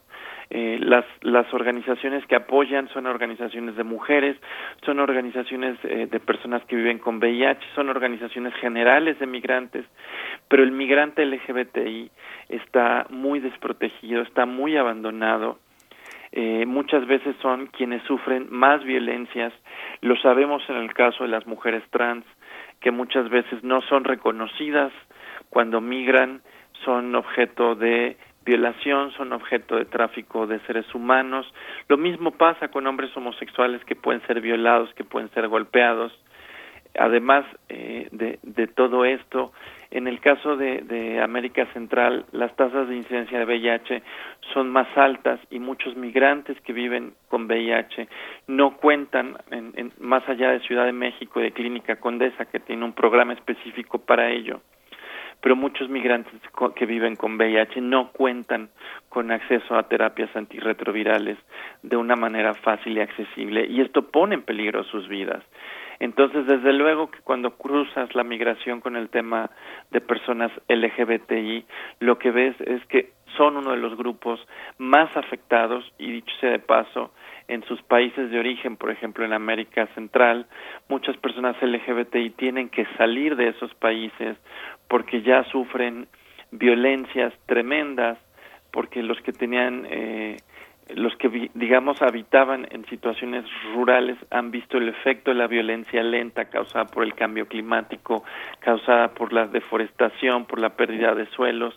Entonces, el tema LGBTI y migraciones es un tema del que luego se habla muy poco, pero es donde vemos al sector LGBTI más marginalizado, es el, el, el, que sufre más abusos. Y así nos podríamos seguir diciendo que, eh, en efecto, como no se habla de que hay personas LGBTI eh, en la pobreza, tampoco se habla de qué tendríamos que hacer en otro tipo de espacios que no fueran quizás los espacios de clase media en donde más se ha avanzado. ¿no? Eh, entonces son, son una gran cantidad de temas, por supuesto. Muchas veces se cree que esto es una situación de las ciudades. Lo que sí sabemos es que en las ciudades es donde se ha alcanzado más visibilidad por una serie de factores. Por ejemplo, porque en las ciudades puedes de alguna manera tener una vida mucho más anónima, mucho más separada, sin que te estén vigilando. A diferencia de comunidades muy pequeñas, donde la vigilancia eh, todavía es muy intensa, donde cuesta mucho más trabajo tener una vida privada, eh, más allá de la visibilidad y del posible escarnio que acarrea ser una persona LGBTI en un lugar pequeño. Eh, hay una, hay una pregunta que, que, que, también me parece importante, sobre todo cuando empieza, se empieza un reconocimiento de las infancias, eh, de, las, de las infancias que eh, no son, eh, no, están regidas por esta cuestión tan patriarcal, tan machista. tenemos que pensar siempre en las mismas representaciones a las que se acude en, en el mundo de, lesbianas, de homosexuales, sobre lo femenino y lo masculino. El tema, el tema de los roles no es un, de la representación de los roles no es un tema en cuestión de querer ser una mujer o ser como una mujer o ser un hombre o como un hombre, cómo se dan estas representaciones, sobre todo en intersexualidades más profundas, donde también la cuestión del género entra como, y, entra como parte de una irrupción muy violenta de la identidad. ¿Cómo, cómo trabajar esto desde la raíz de, del crecimiento del psiquismo, de la identidad? Bueno, eh, yo lo que diría es que, por ejemplo, los estudios que, que han estado saliendo en los últimos años muestran que, por ejemplo, en el caso de las infancias trans, tienes infancias eh, menos estereotípicas en los, en los roles de género. Mucha gente cree que las infancias trans son, y lo cree equivocadamente, son, eh, son infancias sometidas a estereotipos de género muy duros. Eh, lo creen así porque quizás la legislación en torno a las identidades trans históricamente se ha sido muy vigilante de los cuerpos trans y te exigen, por ejemplo, eh, que te amoldes a, a, un rol y eso ha generado muchos problemas justamente con un establishment médico que no ha querido ponernos suficiente atención. Cuento una anécdota personal. A mí, por ejemplo, en algún momento me decían, oiga, ¿y usted por qué no se peina y no se maquilla?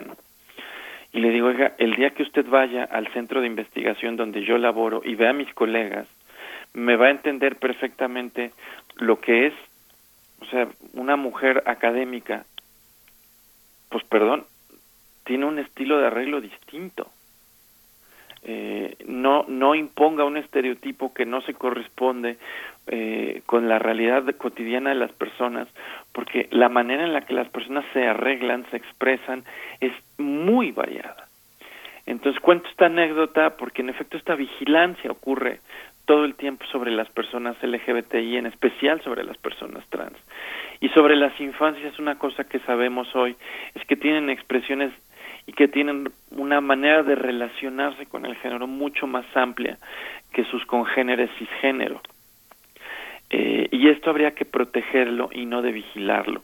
Y desafortunadamente una cosa que ha pasado todo el tiempo es que la educación que se le da a las infancias en general es una educación muy generizada, donde se insiste todo el tiempo que hay juguetes de niña, juguetes de niño, se insiste todo el tiempo en que hay colores de niña, colores de niño, actividades, emociones, y eso en general a las infancias LGBTI les termina costando mucho porque muchas infancias LGBTI no se amoldan a estos imperativos de género. Entonces, en el crecimiento, precisamente al no amoldarse allí es donde van a venir muchas situaciones de acoso escolar, muchas situaciones de violencia familiar. Entonces, en el mejor interés de todas las infancias está en ir desmontando los roles con los cuales se educan a estas infancias. Eh, que son roles anacrónicos, opresivos, limitativos, y permitir en ese sentido eh, que las infancias logren explorar eh, las posibilidades simplemente que tiene un juguete sin que estemos pensando lo que nos dice acerca de la persona. Este es todavía un desafío, eh, desafortunadamente muy pocas jugueterías, muy pocas casas, muy pocos manuales de, de, de cómo, por ejemplo, de cómo acercarnos a las infancias tienen esto en mente, pero es un desafío que hoy ya estamos trabajando. Por supuesto, y bueno, Siobhan, valga anotar ahora que mencionas, eh, que te mencionas desde tu propia experiencia dentro de la universidad, que eh, eh, requerimos, requerimos aquí en la UNAM y en todas las universidades investigadores e investigadoras pertenecientes a la comunidad LGBT, que el acceso al conocimiento es también reflejo de la discriminación que se vive en estas comunidades. Pero yo quisiera preguntarte como, como, última, como última intervención, algo que, es, que es complicado, que es complejo y que se presenta en estos momentos, que es esta epidemia del SARS-CoV-2. Eh, estamos llegando a este Día Internacional que pugna por visibilizar violencias muy concretas las que hemos mencionado ya aquí, pero mm, ¿qué, ¿qué, es visible en estos momentos de pandemia y qué queda debajo de la superficie cuando estamos pues en este tránsito de crisis planetaria? ¿Dónde queda, dónde quedan las identidades, las necesidades de las identidades de la comunidad LGBT en estos momentos? Pues mira, una situación que es bastante grave es que mediáticamente el, el, el, tema de la pandemia se ha ido comiendo muchos otros temas que también son importantes y que no se van a ir simplemente porque estemos concentrados en la pandemia. Pero sí ha habido un efecto, digamos, mediático donde el tema de la pandemia ha devorado todos los otros temas. Eh, afortunadamente en alguna ocasión el doctor López Gatel mencionó algo que, que yo creo que fue malentendido sistemáticamente, pero yo creo que el mensaje era el correcto, cuando habló de cómo hay un afecto diferido de la pandemia ante grupos vulnerables que de por sí son discriminados. Eh, ahí es muy claro, por ejemplo, cómo eh, muchas personas LGBTI cuando se acercan a espacios médicos, a espacios de salud, sufren violencias.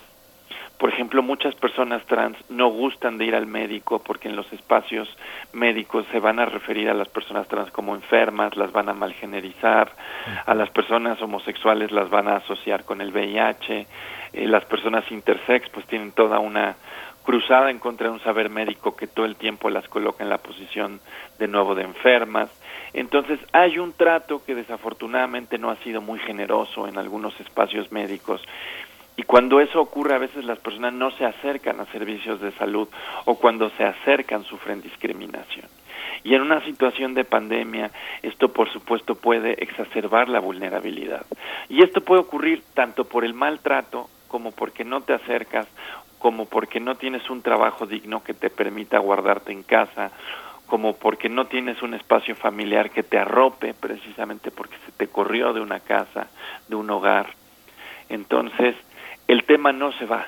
El tema quizás se discute menos, el tema de las violencias contra las personas LGBTI, pero el tema no se va. Eh, vivimos colectivamente eh, de manera distinta una pandemia, porque podemos sufrir los efectos de la pandemia cruzados y potenciados con la discriminación. Y esto afortunadamente se mencionó ya en alguna ocasión en la conferencia vespertina pero sí habría que concientizar a la población de que eh, aquí hay que tener lo que se llama un abordaje interseccional, es decir, tener muy claro que las discriminaciones que se sufren potencian otras situaciones coyunturales como la pandemia. Por supuesto, y bueno, queda la invitación a reflexionar, a pensar el futuro próximo en el marco de esta pandemia.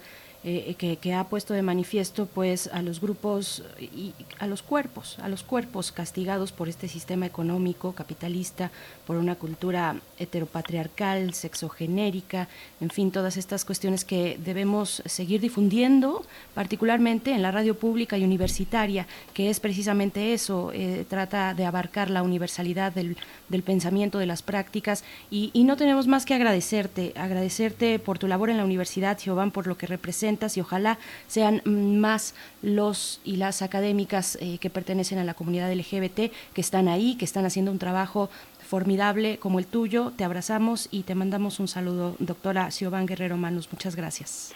Muchas gracias por la invitación. Muchas gracias. Pues vamos a ir con música, vamos a escuchar Colibrí, un canto colectivo para Dante Ocampo y Leticia Servín. Esa es una complacencia para Juan Rosete.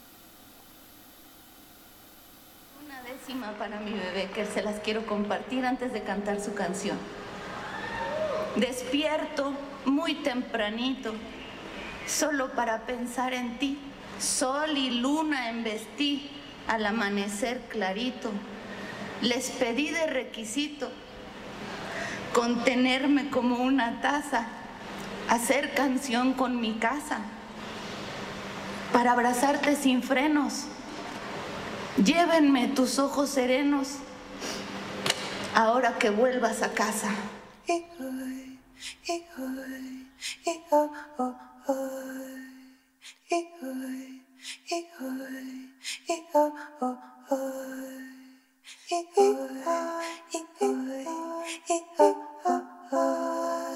Eres gota de rocío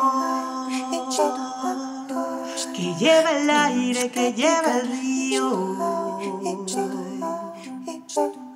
Eres gota de rocío que lleva el aire, que lleva el río. Así mi pequeño amor se está llevando tu amor al mío. Así mi pequeño Dante, se está llevando tu amor al mío.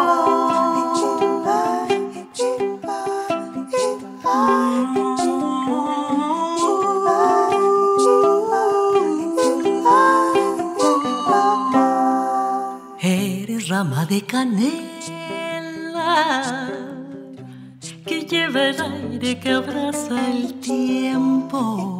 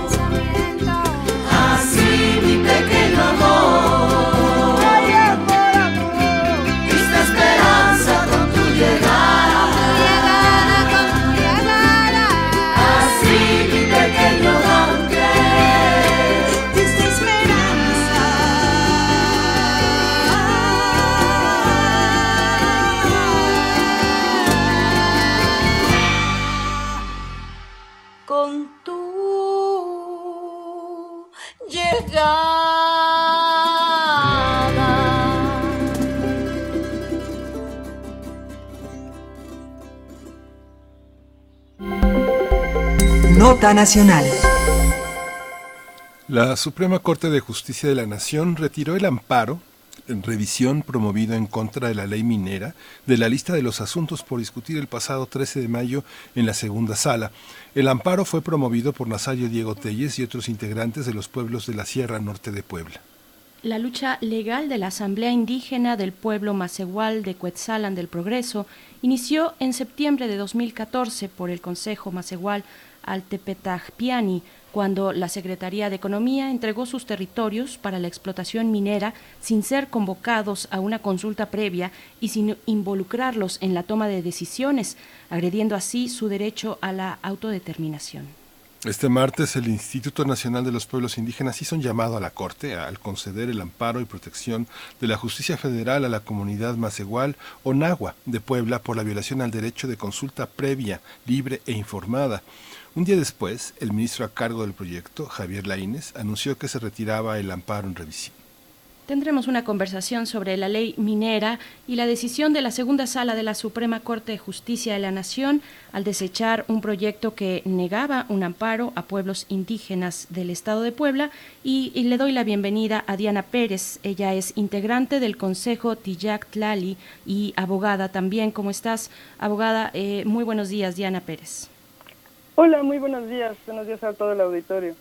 Diana, ¿cómo se construyó este, pues esta desavenencia, esta, esta falta de respeto de la Suprema Corte en, al, al retirar este amparo? Si puedes ponernos en antecedentes cómo, cómo, cómo surgió, qué problema está tratando de contener y cuáles son las consecuencias de esta decisión. Bueno, un poco de contexto. Este Sí. amparo del que estamos hablando es un ejercicio de autodeterminación de los pueblos, del pueblo Macehual en la Sierra Norte de Puebla. Al enterarse hace seis años que su territorio había sido concesionado a través de tres concesiones mineras a, eh, pues eso, empresas privadas que buscaban explorar, explorar y explotar el territorio en su momento. Al enterarse, eh, se empiezan a realizar asambleas para decidir qué es lo que se iba a hacer.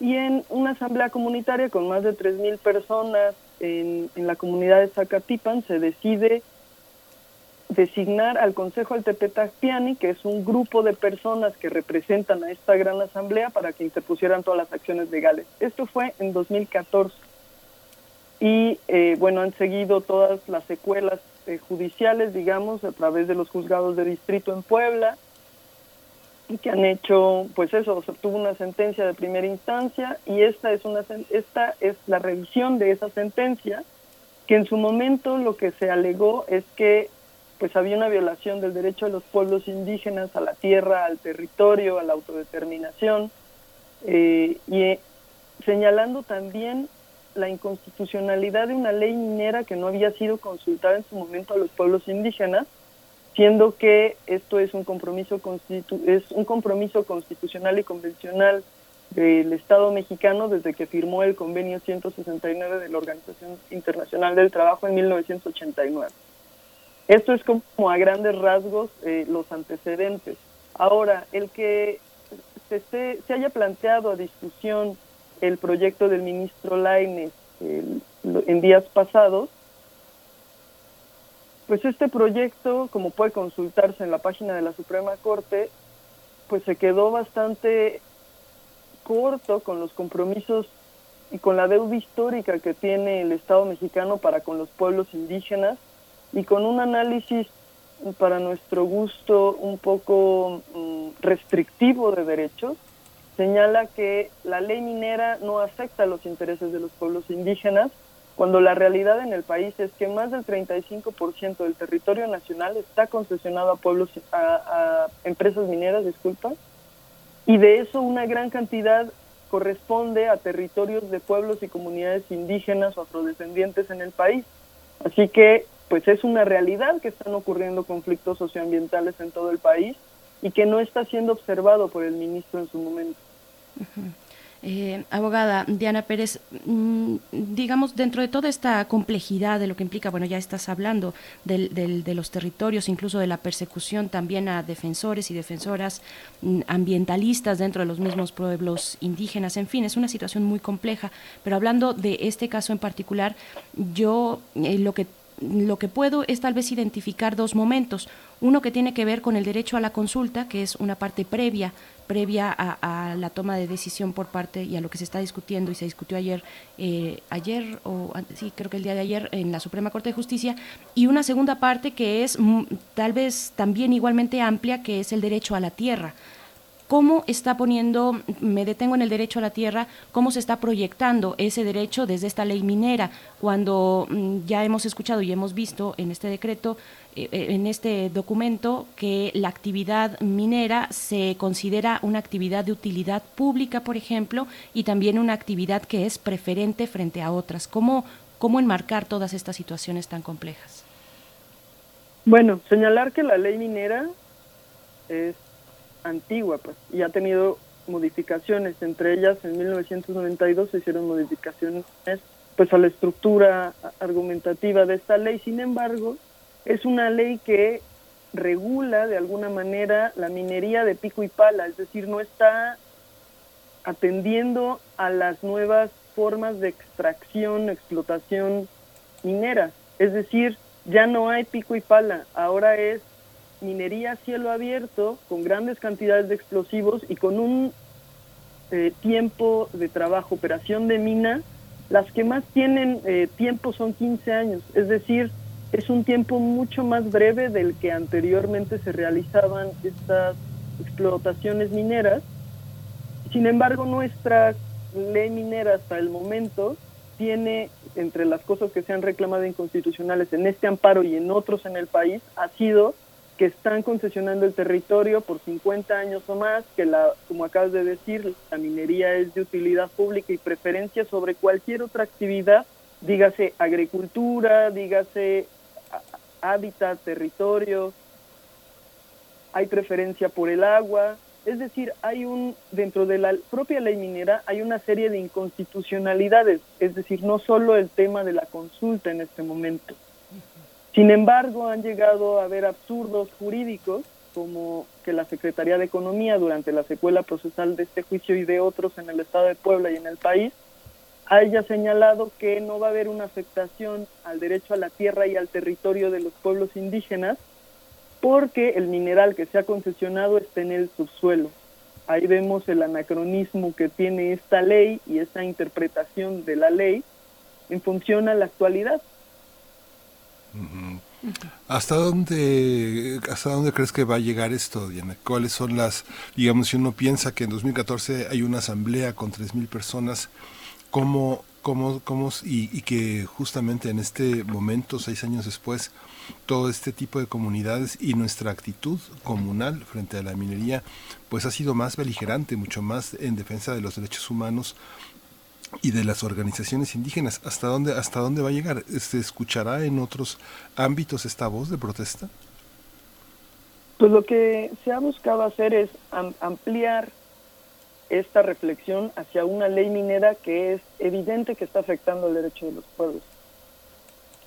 Y en este sentido, el que en los días pasados el ministro Laines haya decidido retirar el proyecto significa que la Corte ahora tiene una posición, una oportunidad histórica para identificar la inconstitucionalidad de una ley de esta naturaleza y a través de la Suprema Corte poder hacer las modificaciones que sean necesarias en esa ley para atenuar de alguna manera los conflictos. Si la Corte en este momento no lo, no lo resuelve así, seguirán habiendo otros casos en los cuales se tengan que enfrentar a, este, a esta situación y los pueblos sinceramente van a seguir defendiendo su territorio porque es el ámbito cultural en el que viven. Su supervivencia se encuentra ahí. Sí. Diana, entonces, solamente para un poco redondear lo que estás comentando, que nos aportes un poquito más de lo que pueda ocurrir. Es un momento eh, propicio, por supuesto que no hay momentos propicios, se crean, pues, pero en este que se presenta con este retiro de, la, de con este amparo eh, que, que, está, que está ahí importante y funcionando, es un momento para avanzar un poco más en lo que tiene que ver con la inconstitucionalidad de esta ley minera en otros aspectos. Pues por el momento la intención eh, que está señalándose, por, lo que está este amparo en revisión en la Suprema Corte, es en función de la inconstitucionalidad de la ley minera por ausencia de la consulta. Es decir, si la ley por la que se emite un acto, es decir, la concesión minera, es inconstitucional, el acto no es, no es válido. Eso es lo que estaríamos discutiendo en este momento. Se buscará que la Suprema Corte amplíe el ámbito de análisis de la ley minera, pues se le reclamó desde el juicio de amparo, pero digamos que en el transcurso de la secuela procesal se han ido ajustando estas, estos conceptos de violación, esta, la litis de un juicio propiamente. Así es. Bien, pues eh, te agradecemos mucho estos minutos, Diana Pérez, del Consejo Tiyat Tlali, abogada también. Y pues bueno, esto está en un curso, en una marcha que estaremos observando de cerca. Muchísimas gracias y muy buen día. Muchas gracias a ustedes. Gracias. Estos mineros, pues. Berenice. Sí, sí, sí, ya estamos a punto de despedirnos. Son las 8 con 57 minutos, un tema muy complejo. Eh, seguiremos sobre él, por supuesto, y sobre lo que implica el derecho a la consulta de las comunidades indígenas, lo que implica, mm, eh, pues lo que ya muestra, ¿no? Esta ley, como, como bien decía Diana, Diana Pérez, abogada, eh, esta actividad minera que se presenta como una actividad de utilidad pública eh, pública, que bueno, lo hemos escuchado ya en muchas reflexiones a lo largo de estos días, pública implicaría pues que estuviera, por lo menos, o yo lo pienso así, eh, no sé tú qué, qué compartes, pero eh, que, estaría dirigida por el Estado, por el Estado que es el que detenta pues este bienestar eh, y, y, resguarda los bienes públicos, pero estamos hablando de mineras, de mineras eh, no solamente nacionales, sino también internacionales, con, con, muchos ya ejemplos de abusos sobre el medio ambiente que podemos contar en este país, en la historia de este país, Miguel Ángel. En las noches, una de las estrellas a las que a las que miro antes de dormir, siempre elevo una pregunta que puede ser absurda. ¿Por qué existe la minería en México? ¿Por qué? ¿No? Pues eh, sí, hay absurda, pero con, con, muchos intereses muy fuertes económicos detrás, ¿no? Eh, y también con mucho sufrimiento cuando se pasa por encima de comunidades que habitan ya sea el propio lugar donde se eh, quiere emprender un proyecto minero o cerca también, lo que implica eh, la contaminación de las aguas, de los, del medio ambiente a partir de la actividad minera en este país. Pues bueno, ya estamos despidiéndonos de la radio Nicolaita también. Muchas gracias, muchas gracias por, eh, por, por sintonizarnos. Tenemos, tenemos un un audio, una postal sonora. No sé si va a sonar en este momento para despedirnos, pero nos despedimos de la radio Nicolaita. Seguimos en el 96.1 de FM y en el 860 de AM, también en www.radio.unam.mx. Así es que vámonos al corte, Miguel Ángel. Volvemos para iniciar nuestra tercera hora de transmisión en esta mañana. Estaremos reflexionando en la mesa del día con Christopher Phillips y también con el doctor Luis Aarón Patiño Palafox, profesor de la Facultad de Filosofía y Letras de la UNAM, acerca de cómo serán las cosas, cómo pensar, reflexionar las cosas después de la pandemia desde una perspectiva filosófica. Pues eso, para nuestra mesa del día, vamos al corte y volvemos. Volvemos. Primer movimiento. Hacemos comunidad. El ser humano surgió de una evolución de millones de años. Ha levantado civilizaciones y culturas muy complejas. Ha desarrollado arte y tecnologías. Ahora se enfrenta ante una crisis debido a una pandemia mundial. El Aleph, Festival de Arte y Ciencia, nos ayudará a analizar todo lo que sucede con el COVID-19. Origen, propagación, tratamientos, análisis de las noticias que nos bombardean y las consecuencias sociales y económicas que tendrá la llegada del coronavirus. De la mano de especialistas, científicos, filósofos y artistas del mundo, asegúrate de comprender lo que ocurre desde todos los ángulos. Este año, el Aleph se celebrará a distancia por redes sociales, Radio UNAM y TV UNAM. Consulta el programa completo en culturaunam.mx diagonal el Aleph. Como parte de la naturaleza, ¿cuáles son nuestras posibilidades de vida en situaciones límite? ¿Y cuáles son nuestros recursos para enfrentar la crisis? Ciencia y arte. Exploremos al ser humano.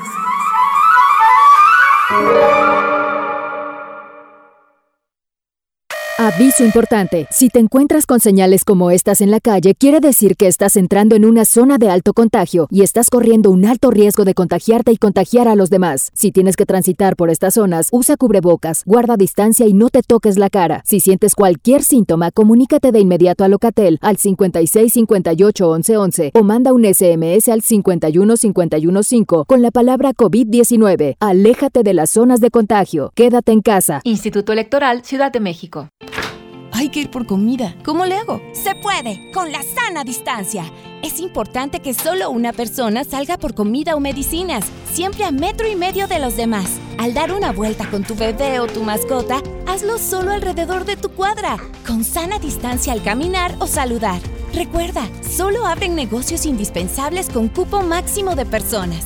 Pero si no debes hacer algo urgente o indispensable, por favor quédate en casa. Gobierno de México.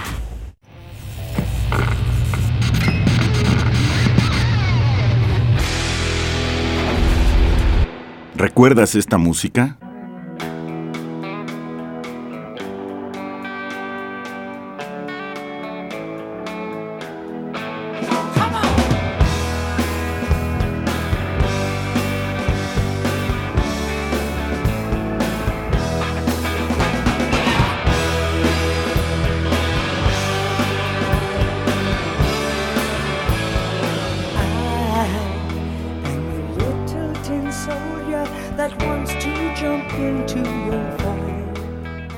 Teen Soldier, Humble Pie, 1979. La imaginación al poder cuando el rock dominaba el mundo. Todos los viernes a las 18.45 horas por esta estación. 96.1 de FM. Radio UNAM, Experiencia Sonora.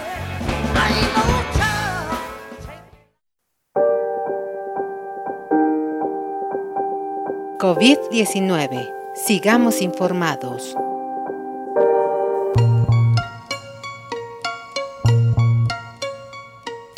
El coronavirus, COVID-19, se extendió rápidamente por todo el mundo como consecuencia de la globalización.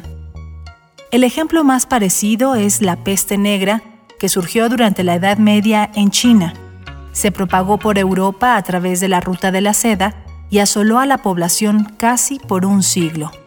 Ahora todo el mundo está tan conectado que el COVID-19 ha viajado por todos los rincones del planeta desde Tanzania en África, que tiene confirmadas ya 200 muertes, hasta un pequeño pueblo en Argentina llamado Loncopué, donde se ejemplifica la movilidad del virus.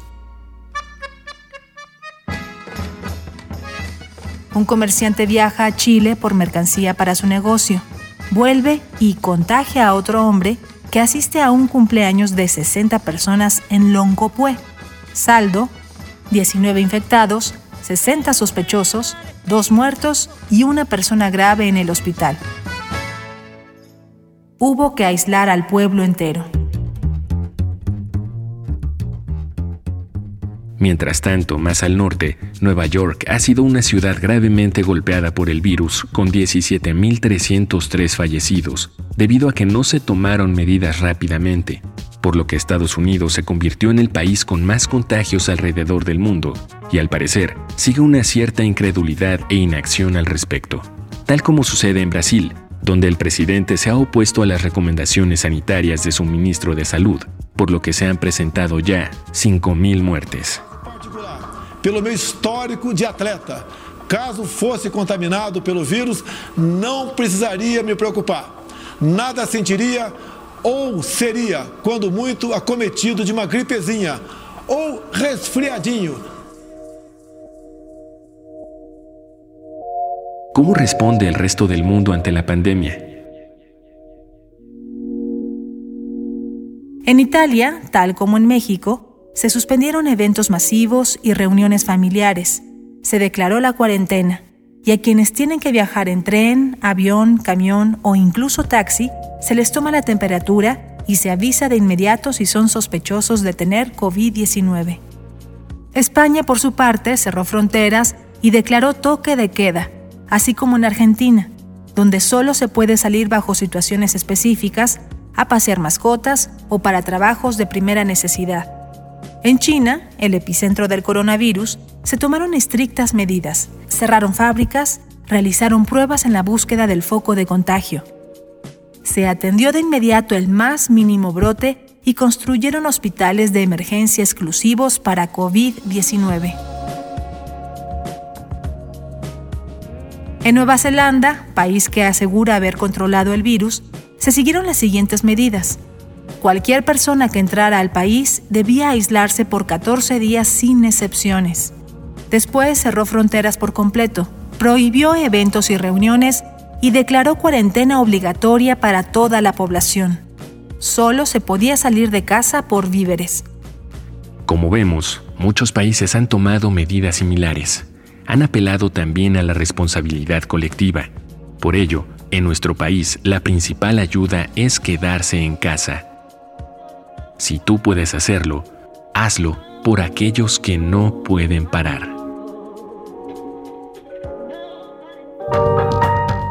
COVID-19. Ante la pandemia, sigamos informados. Radio UNAM, Experiencia Sonora.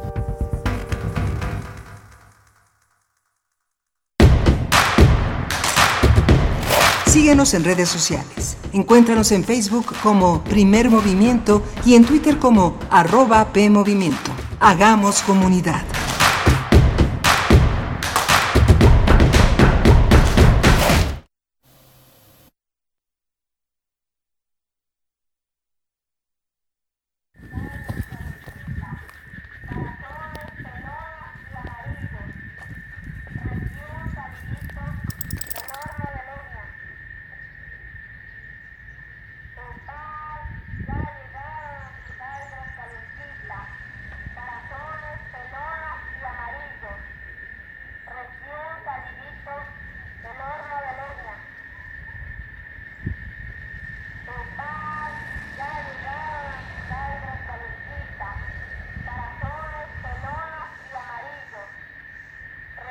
Una postal sonora que nos envía Jesús y Berry, suena un poquito bajo, pero está voceando la llegada, pregonando la llegada del pan en las calles de Oaxaca. Les mandamos un abrazo, un saludo a todos, a todas que nos escuchan desde allá, de ese hermoso lugar, de ese estado y esa ciudad, con tantas otras ciudades, pero su capital también. Eh, pues a todos los que nos escuchan, un abrazo, un saludo. Gracias Jesús y Berry por enviarnos esta postal sonora. Miguel Ángel, buenos días, son las nueve con nueve minutos de la mañana Estamos transmitiendo desde el confinamiento de nuestras casas y con el apoyo de Frida Saldívar en la producción ejecutiva, Emanuel Silva en los controles y, nosotros desde casa. ¿Cómo te encuentras, Miguel Ángel? Hola, Berenice Caucho. Pues eh, muy bien, con una mañana agitada, movida, muy, muy interesante, con muchos temas, con el tema de la diversidad, la necesidad de visualizar a la comunidad LGBTI y esta protesta, esta conmemoración que se hará este domingo eh, para hacer visible todo un mundo que está entre nosotros desde hace mucho tiempo y que ha pasado sangre, sudor y lágrimas para que sea aceptado, para que sea reconocido, pero sobre todo para que sea respetado. Y tuvimos una conversación también sobre el tema de la minería, que justamente en la Sierra de Puebla es uno de los lugares pues también afectados en una comunidad agua muy importante para detener, para consensar, para dialogar en, en, torno al desarrollo de estas de estas industrias mineras, de, este, de esta exploración minera que no se detiene ante nada, que eh, el dinero, como vimos en las primeras planas de esta mañana, pues es el Señor que es el, es el objeto que señorea pues todos, todas las eh, iniciativas del regreso a la vida, a la nueva normalidad, a la vida cotidiana que pues parece que se perdería el, el país si no, si no regresamos y si no tenemos eh, esta, esta idea de que se, está, se están perdiendo unos pesos que valen más que las vidas. ¿no? Hay una parte muy, muy difícil en este tema, Berenice. Por supuesto, y bueno, esto está en la cancha de la Suprema Corte de Justicia de la Nación. Seguiremos profundizando. Tuvimos un espacio, digamos, breve para poder conversar eh, acerca de la ley minera, pero la próxima semana haremos también un esfuerzo para profundizar, sobre todo en las cuestiones técnicas que de pronto eh, pues es, es, fácil perdernos, perdernos en el lenguaje técnico de, eh, de las cuestiones eh, jurídicas, bueno, judiciales en este caso también. pues bueno, también damos la bienvenida a todos y todas quienes nos sintonizan en el 860 de AM. Gracias, gracias por su paciencia. Estamos en una transmisión conjunta y muchos de los programas que cotidianamente se transmitían a través del 860 pues están suspendidos por, por obvias razones, por esta cuestión de reducción de personal dentro de la emisora, eh, pero agradecemos mucho su paciencia, les mandamos un abrazo, un saludo. A los que nos escriben también en redes sociales, Refrancito, Arturo Sánchez Pérez está por acá, Gabriel del Corral, Miguel Ángel Gemirán, eh, en fin, Juan Rosete también, Elizabeth CM, están aquí también, bueno, Mayra Elizondo, Alfonso de Alba Arcos, Milena Guerrero, Roberto Cerriba, muchas gracias amigos, David García también por, por acá, Daniel Manzano Águila, todos ustedes, Abel Arevalo, los que cotidianamente nos escriben y nos hacen saber que no estamos aquí, nada más hablando al viento, sino que hay una escucha que va de ida y de regreso. Y que, fíjate, Miguel Ángel, para la mesa del, del día de hoy, para la mesa de viernes, esa escucha eh, también esperamos que se transforme en comentarios y que podamos construir esta reflexión que les queremos proponer para esta mañana en el Sócrates Café que presentaremos con Christopher Phillips. Eh, el tema que estaremos conversando pues apunta hacia cómo serán las cosas después de la pandemia desde una perspectiva filosófica. Estará Christopher Phillips, escritor, eh, especialista en el método socrático que ustedes ya conocen, y también el doctor Luis Aarón Patiño Palafox, profesor de la Facultad de Filosofía y Letras, profesor de Filosofía. Eh, también un abrazo a él en su día y a todos los maestros y maestras de esta universidad. Y pues bueno, vamos a ir con la poesía necesaria, Miguel Ángel, creo que ya está. Ya está lista. Primer movimiento. Hacemos comunidad. Es hora de Poesía Necesaria. Hoy, hoy, la, poesía necesaria está dedicada a un poeta mayor, a un querido, un querido poeta, un hombre muy querido entre la comunidad de poetas eh, mexicanos. Él es Arturo Trejo Villafuerte.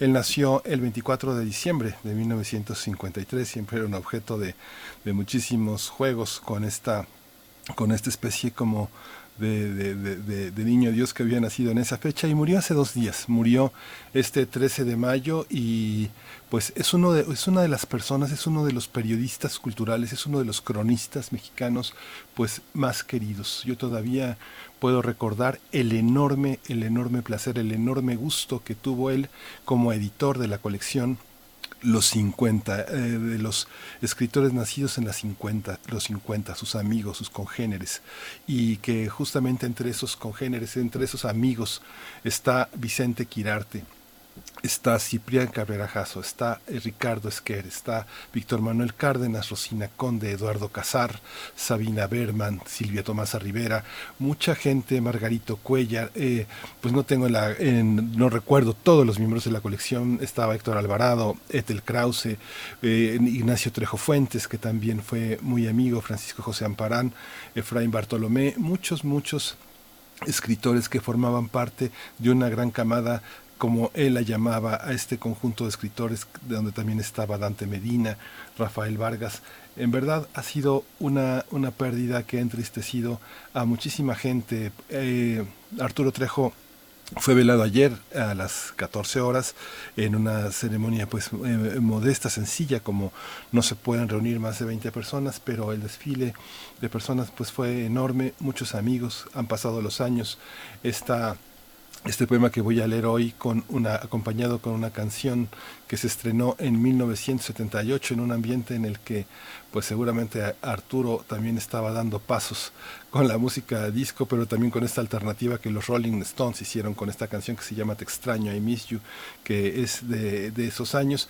Eh, este poema tiene que ver con una línea de Neruda también que dice nosotros los entonces ya no somos los mismos y vamos a hacer este recuento y este brindis que Arturo le dedicó en su momento a Alejandro San Ciprián, a Rafael Vargas, a Pepe Buil, a Sergio Monsalvo y a René Aguilar. Y dice así el poema de Arturo Trejo Villafuerte. ¿Por qué éramos muchos y ahora somos menos? Porque no hemos aprendido a vivir sin tropezar? Porque ahora preguntamos por los que se van de viaje? Por los que se divorcian, por los desaparecidos, porque ahora pesamos más y en nuestros rostros se marca el tiempo, porque ahora tenemos más de 20 años y muchas inquietudes congeladas en las manos y en la boca, porque quisimos transformar el mundo y este, y nuestras mujeres acabaron con nuestro aliento, porque antes exigíamos y ahora pedimos por favor, porque nuestros amigos no eran amigos de nuestros amigos, ni siquiera amigos nuestros, porque ahora sabemos que la soledad existe y que no es solo una frase para adornarse, porque tuvimos valor y ahora arrastramos nuestros miedos, porque en nuestros cuerpos están las flores marchitas del licor y de la droga, porque el tiempo parece que nos ha ganado la partida y entre nuestros naipes no hay ni siquiera un par, porque no estamos satisfechos, porque no logramos nada, porque el país se acaba y aquí no hay embajada de México para asilarnos porque la amistad es la sombra que nos cobija, porque sí, y porque ahora ya no hay tiempo para ilusiones baratas, escribo estas pinches líneas y brindo por ustedes. Arturo Trejo.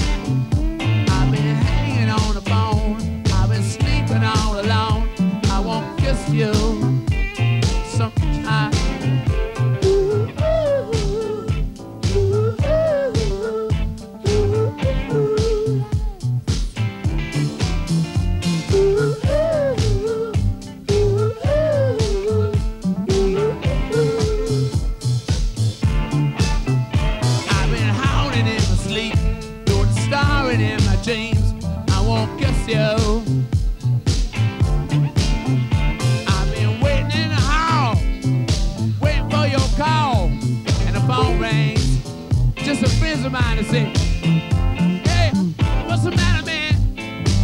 Well, we're coming around at 12 o'clock with some Puerto Rican girls just dying to meet you. We're going to bring a case of wine, you know. We're going to mess some food around like we used to. And I'm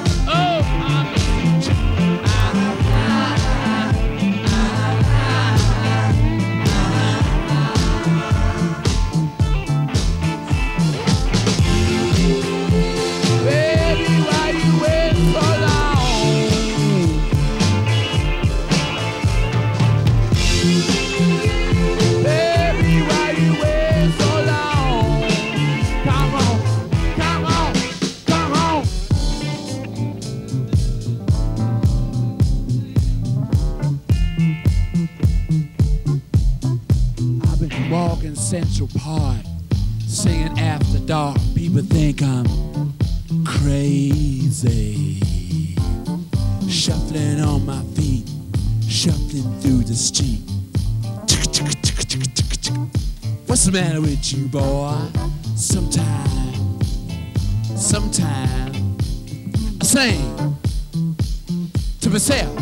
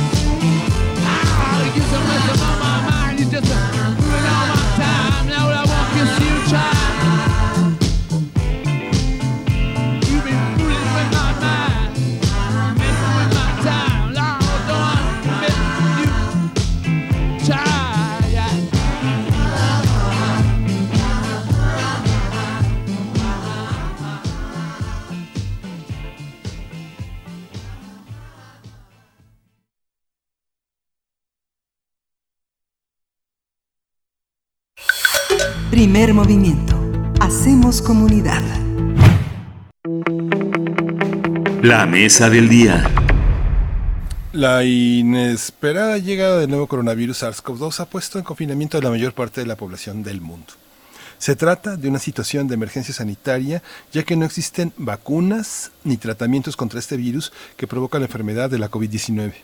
Diversos, desde diversos ámbitos hay voces que señalan la necesidad de aprender de la actual experiencia de aislamiento y aceptar que lo que conocemos como normalidad ha sido modificada por esta pandemia. Les, eh, la Organización Mundial de la Salud, en voz de Mike Ryan, director de emergencias sanitarias de la OMS, alertó el pasado miércoles que el nuevo coronavirus puede convertirse en un virus endémico y no irse nunca, lo que plantea retos en muchos aspectos culturales, sociales, económicos o políticos. Ante el regreso a una nueva normalidad, filósofos, sociólogas, escritores imaginan cómo serán las cosas ante la pandemia del nuevo coronavirus. Y bueno, esta mañana en la mesa de hoy eh, conversaremos sobre cómo se prevé se observa el futuro desde una perspectiva filosófica y me da mucho gusto presentar a Christopher Phillips. Christopher Phillips es escritor, educador, consultor, conferencista, es activista a favor de la democracia y especialista en el método socrático con reconocimiento pues internacional en ese método. Es fundador de Democracy Café y autor de los libros Sócrates Café, Seis preguntas de Sócrates, Sócrates enamorado y la filosofía de ser niños. Christopher Phillips además es un colaborador habitual aquí en Primer Movimiento Qué gusto saludarte, Christopher. ¿Cómo te encuentras esta mañana? Bienvenido. Ah, muchas gracias. Un placer estar aquí.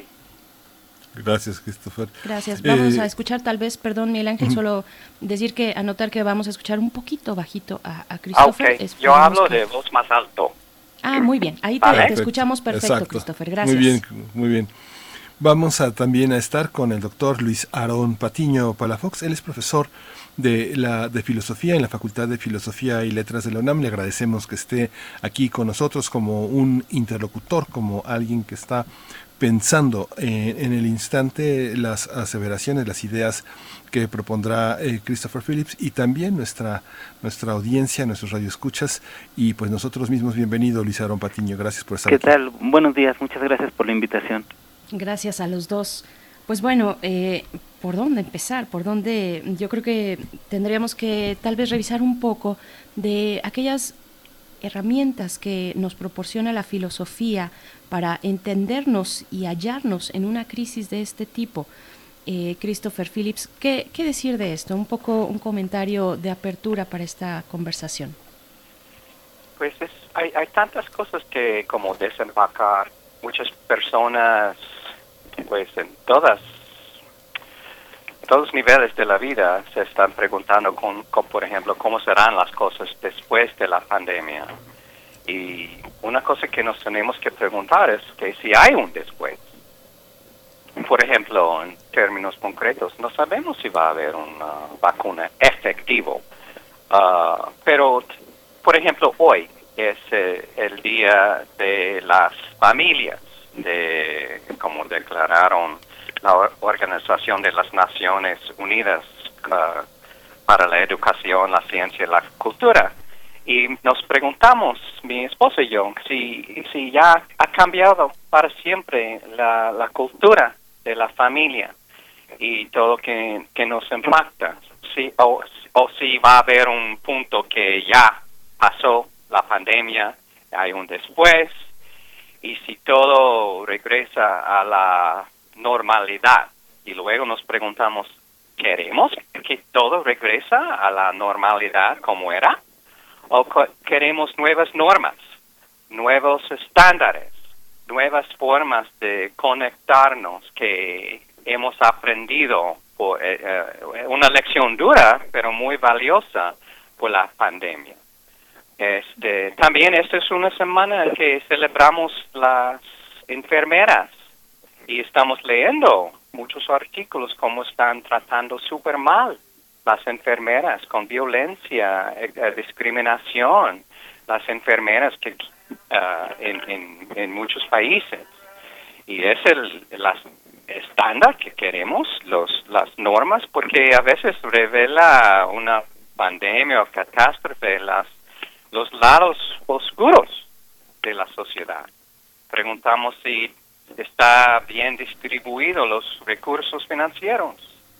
Si, por ejemplo, si estamos invirtiendo 8 mil millones de pesos en una refinería de petróleo en una época cuando el petróleo no tiene valor, este, si sería mejor distribuir esto para comprar cubrebocas para las personas en la, el sector eh, médico. Entonces tenemos que preguntar si el después es ya y si hay grados de después. Y cómo, qué es el mundo con un poco de valentía ah, moral y imaginación moral es una encrucijada para tomar el tiempo para reflexionar qué después queremos y qué ahora queremos y cómo podemos convertir este crisis en una oportunidad también. Estas son las preguntas que nos estamos preguntando en muchos niveles ahorita, de familia, de profesión, de educación, de claro, de gobernación, y, y cómo, cómo podemos aprovechar de este momento, y en mi caso con compromiso de filósofo social, para atacar estos, estos estos asuntos tan críticos en este momento para que tengamos un futuro mejor para, para todos. Bueno, mm, un poco la misma pregunta, doctor Luis eh, Patiño Palafox. Eh, ¿qué, nos, ¿Qué nos da la filosofía para momentos críticos como este? Mm, pues bueno, creo que hay, hay que considerar que eh, la pregunta por la sociedad ha sido clave en la historia de la filosofía eh, desde siglos atrás. Y por supuesto, eh, vemos que ha habido respuesta. Eh, es muy interesante que eh, en este momento ha habido, no, no sé qué tanto se han dado a conocer, pero se ha escrito en la filosofía, incluso principalmente en la filosofía de nuestro país, así como en la de otros países, sobre lo que está pasando. Y justo lo que estamos encontrando es que hay una serie de, de problemas que evidentemente no teníamos a la vista. Entonces ha generado que, que empecemos a hacernos otro tipo de preguntas o más bien a replantearnos algunos matices de las que ya teníamos. Eh, eh, como bien decía eh, nuestro compañero aquí de, discusión, lo que estamos viendo es que hay una percepción de crisis, ¿no? de preocupación y que hemos sido obligados de alguna manera u otra pues a empezar a vivir primero encerrados, a lo cual no, no estábamos muy acostumbrados, pero empezar a vivir la vida en, en términos pues virtuales, por ejemplo, y ha obligado a que, me parece, eh, se revalorice realmente pues lo que pasa nuestra vida anterior, eh, que a lo mejor no era perfecta, como bien se pregunta este el compañero, y nos, nos tenemos que preguntar, bueno, ¿qué queremos que regrese? Digo, si es una oportunidad de preguntarse qué quisiéramos cambiar de, de lo que teníamos, pero ante todo me parece que eh, esta percepción de, preocupación, de miedo, de, que se han radicalizado cosas que ya estaban ahí en, en la sociedad, como la exclusión sigue allí, pero ahora la gente no, no puede ir a trabajar, ¿no? Lo cual es muy grave. Eh, no tenemos un gran sistema de salud, pero sabemos que puede colapsarse aún peor, ¿no? Este, no, no esperábamos escenas como la de personas atacando a la gente, a los trabajadores del sector salud, por ejemplo. Eh, no esperábamos que hubiera algunas reacciones tan negativas por parte de la sociedad que o, ha dudado. Este, pienso mucho lo que pasó en Ecatepec, ¿no? Que entonces sí nos mete a un problema muy fuerte, ¿no? Porque yo creo que, a ver, este, hay que tener en cuenta lo, específico que pasa en nuestro país. Em, o sea, en otros países según vemos en las noticias, ha habido un sistema como muy estricto para controlar esto y tratar de, en la medida de lo más rápido posible, volver a la vida que teníamos o tenían en sus países. Pero en el caso de México vemos que pues las medidas no han sido tan rígidas y eso preocupa porque da la sensación de que esto no se va a terminar, ¿no? Eh, y, y la medida en que fluye la información es aún más como hace que no tengamos realmente en nuestras manos una ni el problema ni una opinión definitiva, porque de día a día va cambiando y va surgiendo muchísima información. Por ejemplo, la encontramos lo que nos dice Presidencia en las, las mañaneras, ¿no? Las noticias que vienen en la tarde con el informe de Gatel, muchísimo en, Internet, muchas noticias en televisión, y de repente es como que no sabemos dónde va a terminar, ¿no? No sabemos ni siquiera si ya tenemos la, la capacidad de entender todo este fenómeno y por supuesto que ha generado que empecemos a pensarlo filosóficamente. Eh, yo siento que, que con preocupación eh, se ha generado pues un poco de paranoia, eh, hay sobre todo la, la, la incertidumbre sobre, bueno, qué viene en la economía, ¿no? qué viene en la reestructuración de la sociedad. Entonces, pues creo que es un momento de muchos retos eh, y vemos que afortunadamente eso es algo que yo sí quiero celebrar, que la filosofía que normalmente se, se enfoca más en discutir su propia historia, en los temas que preocupan a, que- a cada quien en- dentro del área, ha girado a preguntar por esto que nos afecta a todos. Y vemos que, me les voy a poner un ejemplo, eh, incluso la Asociación Filosófica de México se ha puesto como uno de los temas del siguiente Congreso un coloquio específico para el tema de la filosofía y el COVID-19. Entonces, bueno, creo que si bien hay preocupaciones, hay al menos ahí un poco de, de esperanza de que tengamos a mucha gente preparada discutiendo esto, buscando algunas respuestas más eh, adecuadas para todos estos retos que nos vienen próximamente. Sobre todo esto que esto que tú llamas Luis, la gente preparada, mm, pues, tiene que ver con la esta- estar preparado para eh, para entender, ¿no? Yo veía a, un niño que le pedían una intervención mediante una transmisión vía chat y le pedía a la maestra de liturgia que, que participara y decía no estoy preparado. Esta, esta visión de no estar preparado tiene que ver con, ¿estamos preparados para enfrentar una crisis como esta y quedarnos solos en casa? ¿Estamos preparados a estar con la familia que no queremos, con la pareja que no queremos? ¿Estamos preparados para este, romper cualquier, cualquier, este, cualquier mástil, cualquier, cualquier nave para quedarnos con la persona que sí queremos, que, con la familia que sí queremos? Eh, eh, este tipo de planteamientos que son que van a ser muy difícil este para verse, pues los vamos a ver poco a poco. ¿Qué piensan de ellos, Christopher Phillips? Pues hay mucha gente que quiere la reanudación de la vida normal ah, por varias razones, como los que tú, mencionaste. Este, pero tenemos que aceptar que, que no vamos a regresar a- a lo que la vida era. Entonces, ¿cómo enfrentamos eso como individuales, como una sociedad, ah, con recursos limitados? En, en- en el, me- el mejor de, las de- de los eventos, como yo he tenido después de comenzar este quédate en casa, pues yo he salido para ver a la gente que no puede quedarse en la casa, que les urge ganar dinero y les he tenido como varios, varias pláticas con ellas. Es, es sí, hay la economía informal, en la gran mayoría que la gente vive hay desesperación y no no puede, no tiene la, el, el lujo, no tiene este opción de quedarse a la casa, aunque a veces están haciendo cosas como ilegales. Y, por ejemplo, uno me mencionó una mujer indígena que vende en una plaza de Yucatán, que sigue, aunque la corre uh, uh, las fuerzas de seguridad con frecuencia, que hay violencia en su casa ahorita porque su esposo se siente con muy baja estima porque no puede ganar para apoyar a, la, a, su familia. Y por la primera vez ha sido violento dentro de la casa y está tomando.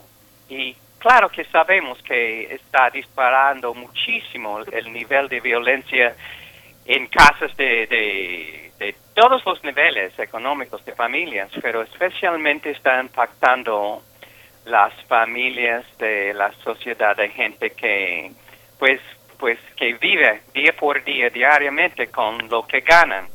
Entonces, ¿cómo podemos enfrentar esto como una sociedad? Uh, como mi, mi esposa Cecilia, que ha sido activista desde conocerla, ella es mexicana y fue maestra en una comunidad indígena en Chiapas y ya estamos haciendo actividades con los indígenas, en particular en Yucatán. Si, si, si no salimos de la casa, porque ellos no tienen acceso a las cosas como son de lujos para ellas de Internet, tenemos que ar- arriesgar un poco para saber cómo va con, con ellos. Es un momento crítico que hay, hay conciencia. Es un momento para tener más conciencia social, no menos, por los que tienen el, el lujo de vivir en, es- en una, más o menos una burbuja en su casa con sus familias, aunque como, como mencionaste Miguel Ángel, hay, es- a veces están con pareja que no quieren estar y todo eso, pero es un momento para enfrentarnos a, a nosotros mismos, nosotros mismos y vernos en el espejo y preguntarnos qué debo hacer y qué ten- tengo que hacer para que me siente en este momento aislado, sin embargo, que me siento más una conexión, que puede ser una conexión más fuerte con, con la sociedad. Es un momento, de hecho, para más acción pública que nunca y tenemos que pensar en maneras creativas para lanzar todo esto de, de, de nuestras casas a veces. Y hay una, como ustedes saben, yo, yo tengo ciudadanía de Grecia y en la antigüedad de Grecia construyeron una gran pared para protegerse de sus enemigos. Luego surgió una plaga y resulta que por la pared ah, se, se murieron ah, como 8%, 80% de la población. Entonces tenemos que preguntarnos, hay grados, no es un asunto de sí o no. ¿Cómo podemos reabrir ah, en una forma que es más o menos segura? Hay una forma. ¿Cómo, ¿Cómo podemos discutir eso en una sociedad o unas sociedades si, ah, con tantas desigualdades que hay, hay personas que no tienen voz en el esfero público? que no tiene, hay, hay, hay un mi- millón, millones, cientos de millones de personas que no tienen las cosas básicas para lavarse las manos, para quitarse de, de este coronavirus que está, por ejemplo, en sus manos. ¿Cómo es posible que no estamos poniendo todas las nuestros esfuerzos para re- para tener remedios para esto? Son las preguntas que tenemos que preguntar para tener más conciencia social. Sí, profesor Luis Patiño. Eh, mira, yo no quiero perder la, la pregunta, ¿no? Este, aunque de alguna manera vamos a regresar a algunos puntos que, que expone el colega. Eh, a ver, el tema de estar preparados. Yo creo que no lo estamos, pero porque básicamente no lo han estado en ningún lugar del mundo. O sea, basta ver lo que ha pasado en otros países que en teoría están mejor preparados económica, cívica y socialmente para un fenómeno de este tipo y se han visto rebasados. O sea, basta ver las noticias, ¿no? Lo que pasa en Inglaterra, lo que pasa en Francia, lo que pasa en España, lo que pasa en Alemania, lo que pasa en Estados Unidos, que son países con estructuras sociales que en teoría les permitirían llevar esto como de una manera más como afable, ¿no? Digo, el nuestro es y el del tercer mundo y de Latinoamérica es aún más problemático el asunto. Eh, yo creo que no hay preparación, pero creo que es muy importante preguntarse si hay al menos la disposición para ir eh, explicándonos y buscando soluciones en la marcha, porque lo que yo veo es que todo va cambiando, ¿no? De momento a momento. Entonces, a ver, he- hemos tenido que, a ver, ¿cómo vamos a trabajar el tema de dar clases, ¿no? ¿Cómo vamos a regenerar la economía, ¿no? ¿Cómo vamos a ver si efectivamente, porque sí implica preguntas serias sobre pues, nuestra cultura cívica en nuestro país, si somos capaces de replantearnos una forma más solidaria de país, ¿no? Porque evidentemente esperar que el Estado solucione todo no va a funcionar. Sí va a pasar mucho por la capacidad de la ciudadanía por empezar a buscarse formas de volver a una vida pues aceptable, ¿no? Que valga la pena. Es, y es donde yo tengo realmente preocupación, porque lo que hemos visto, eh, siempre México es una sociedad segmentada, pero eh, antes, pero vamos, una cosa es segmentada y otra es confrontada. y las cosas que vemos de a diario en las noticias sí son de alarmarse, ¿no? porque hay, por, por ejemplo, grupos que, que se entienden, ¿no? que han sido históricamente marginados, pero que reaccionan de acuerdo a esta a este discurso que han con el que han vivido siempre. Entonces, pues vemos, ¿no? Lo no creen en la en la necesidad de encerrarse, eh, no que, o sea, creen que todo es una conspiración del Estado, retan las los intentos de solución que da el gobierno y eso en general pues va a generar otro tipo de problemas. O sea, hay que ver, por ejemplo, lo, que pasó ayer, ¿no? En la en el informe que dio el gobierno y vemos que los números de infectados crecieron muchísimo. La explicación es que, que son por los días que salieron en festejos anteriores. Entonces, pues, creo que si no empezamos a, a ver críticamente a nuestra sociedad, no vamos a encontrar ni esas preguntas, ni esas soluciones, ni esa disposición. Porque tiene que pasar por un proceso serio de autocrítica de ver qué hacemos mal en general, eh, independientemente de la pandemia, para ver por dónde está nuestro trabajo, ¿no? En dónde vamos a ser capaces de reconstruirnos de alguna manera para pues salir de esto que ya está aquí. Leo un poco lo que nos comparte en nuestro radio escuchas en redes sociales. Abel Arevalo dice, tenemos que acostumbrarnos a vivir así, por lo menos ahora, ya lo dijo Darwin, no es el, la más fuerte de las especies la que sobrevive, tampoco es la más inteligente la que sobrevive, es aquella que se adapta mejor al cambio, nos dice Abel Arevalo. Y también Refrancito dice que importante es la filosofía y no en balde hay visiones como la de Boaventura, Zizek, Jules Han, Welbeck, el mundo debe cambiar, parece que no será así, poca gente lo ha reflexionado y estamos ante un mundo más crítico. Estos son unos primeros comentarios para ustedes eh, que yo tal vez enmarcaría en, en, esto que ha rondado nuestras cabezas, creo, de, de, muchos y de muchas, la pregunta si efectivamente ante esta crisis planetaria la humanidad cambiará y cambiará en qué manera, a voluntad, eh, digamos, atravesados por la reflexión, por, por, ese ánimo y esa voluntad de reflexionar sobre el entorno, o porque no nos queda de otra, como ya lo anuncian los gobiernos y el gobierno de México, vamos a salir a una nueva normalidad.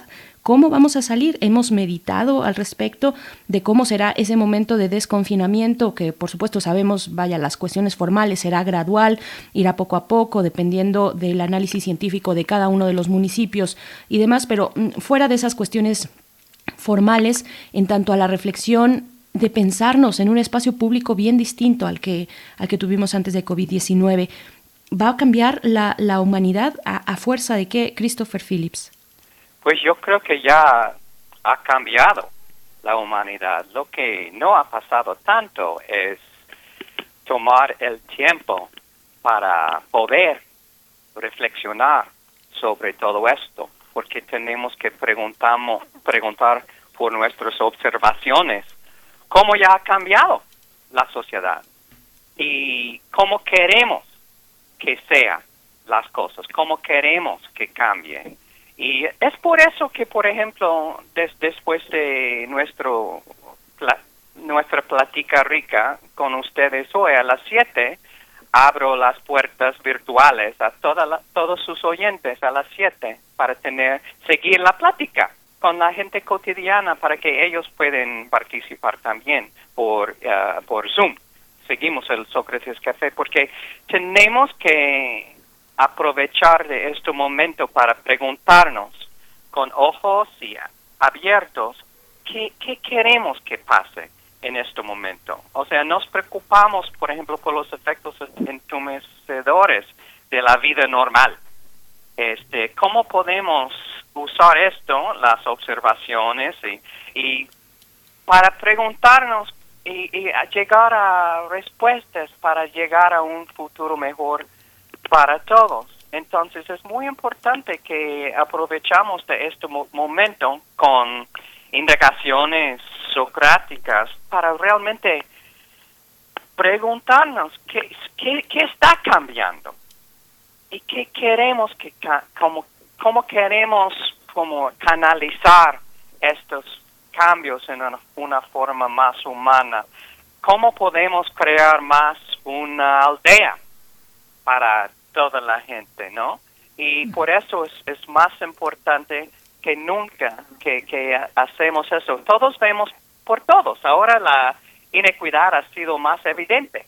Y, y como por ejemplo dice Ana Arendt en la condición humana, las víctimas de rechazo y exclusión de liberados nunca serán tratados como iguales hasta que quienes les nieguen su lugar en la mesa se percaten de que también están evitando que ellos mismos sean personas plenas. Y aunque tengo mi doctorado y todo eso, mi universidad es con la gente y, y, tenemos que fomentar este conciencia social. Y yo veo esta pandemia como este momento, esta oportunidad.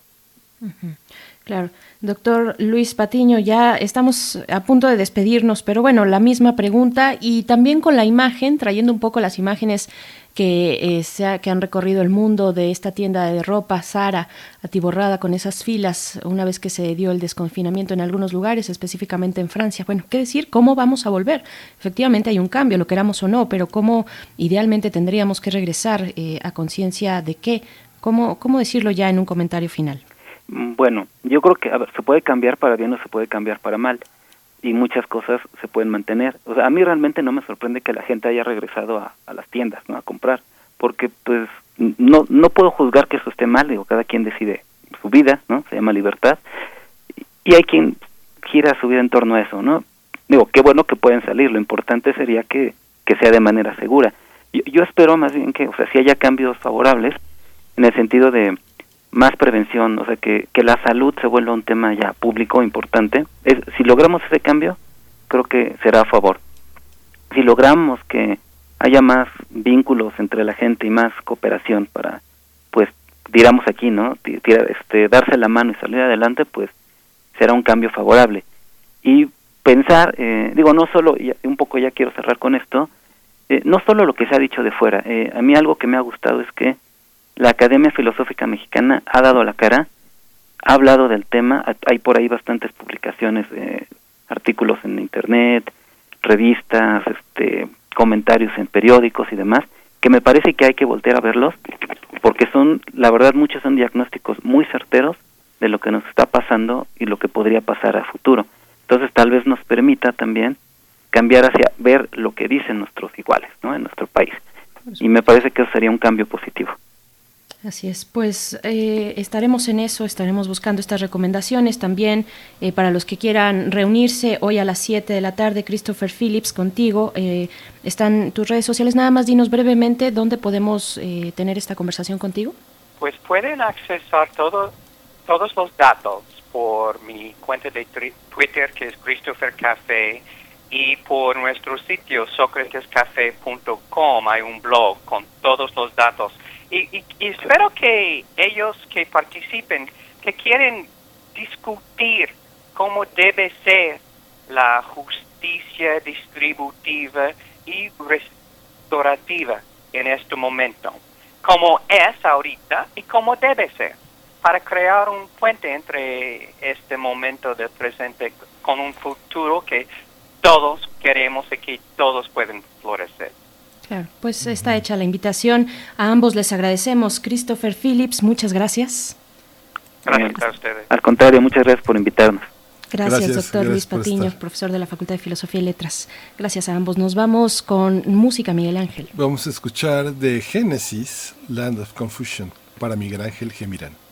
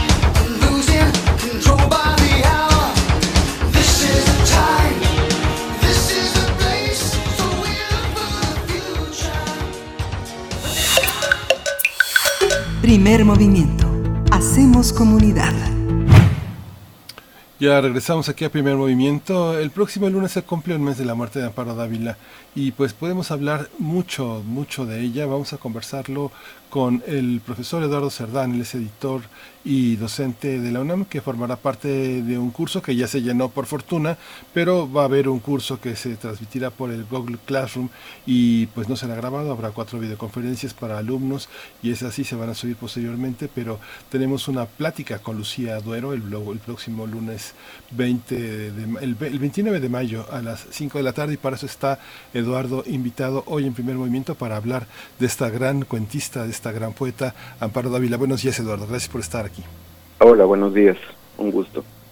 Gracias Eduardo. Bueno, es narrador, eh, editor y docente de la UNAM.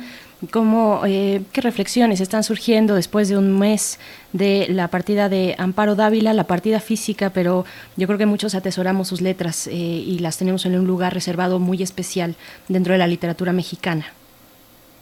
Sí, dices bien, pues creo que hubo, lo, la, la, fortuna con Amparo Dávila fue que a, a, pesar de que estuvo en el, digamos, en el, en el cajón, o sea, como un clásico secreto durante muchas décadas, a partir más o menos de 2010 eh, tuvo como, como un, un, despunte su obra a partir de la, de la publicación de sus cuentos reunidos en el Fondo de Cultura. Entonces llamó mucho la atención, fue premiada, se le reconoció en 2015 con la Medalla Bellas Artes, hay un nombre, digo, hay un premio con su nombre en, justo en Bellas Artes de, cuento.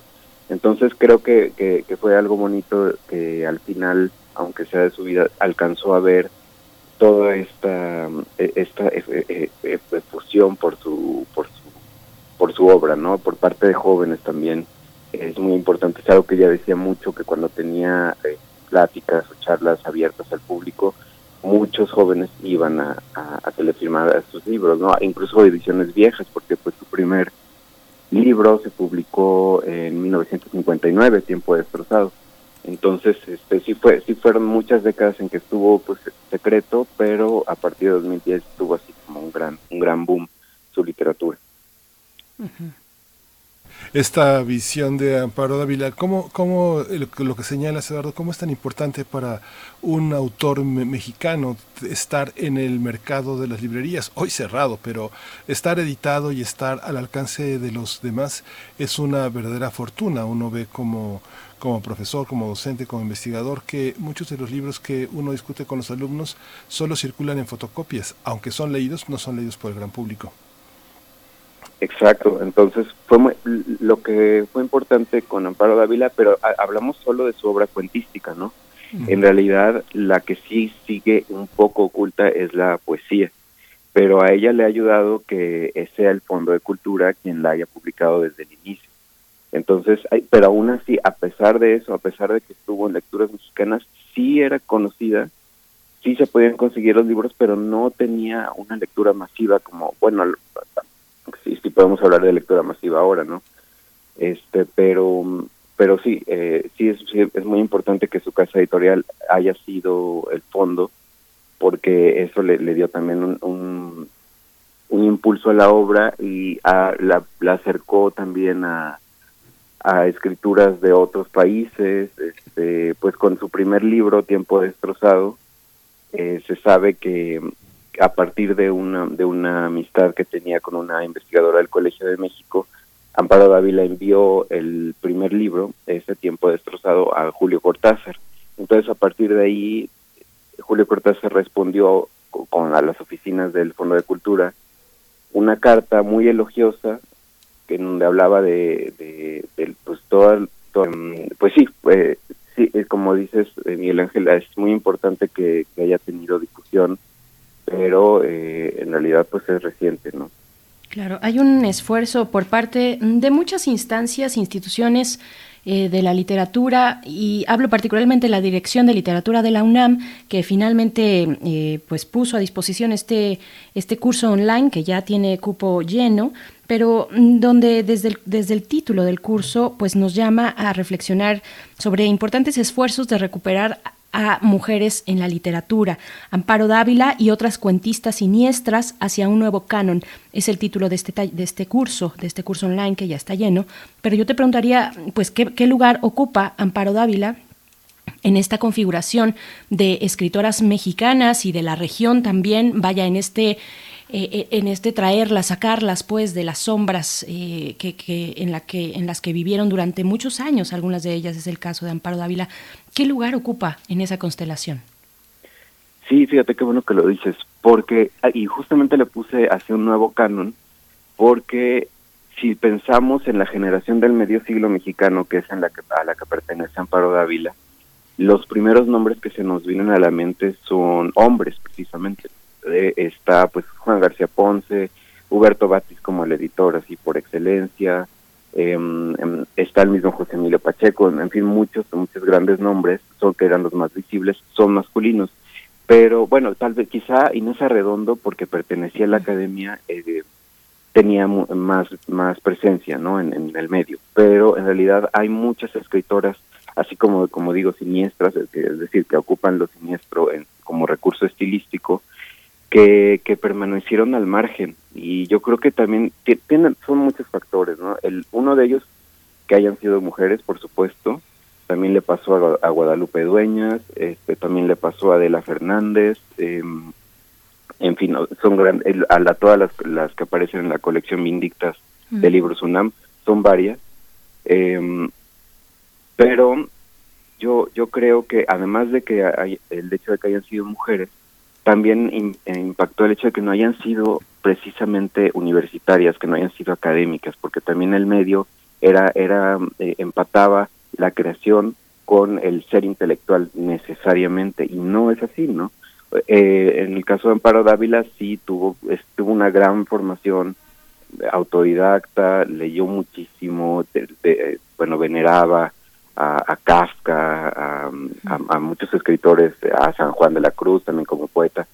Eh, en el caso de Guadalupe Dueñas, que es otra de estas cuentistas que abordo en el curso, ella pues tuvo incluso formación como oyente en la Facultad de Filosofía, pero no pertenecía a la academia, no era tal cual una intelectual, era una creadora, ¿no? Y también Amparo Dávila. Entonces quizá también esto impactaba para que no, no fueran dentro del medio nuclear las más visibles.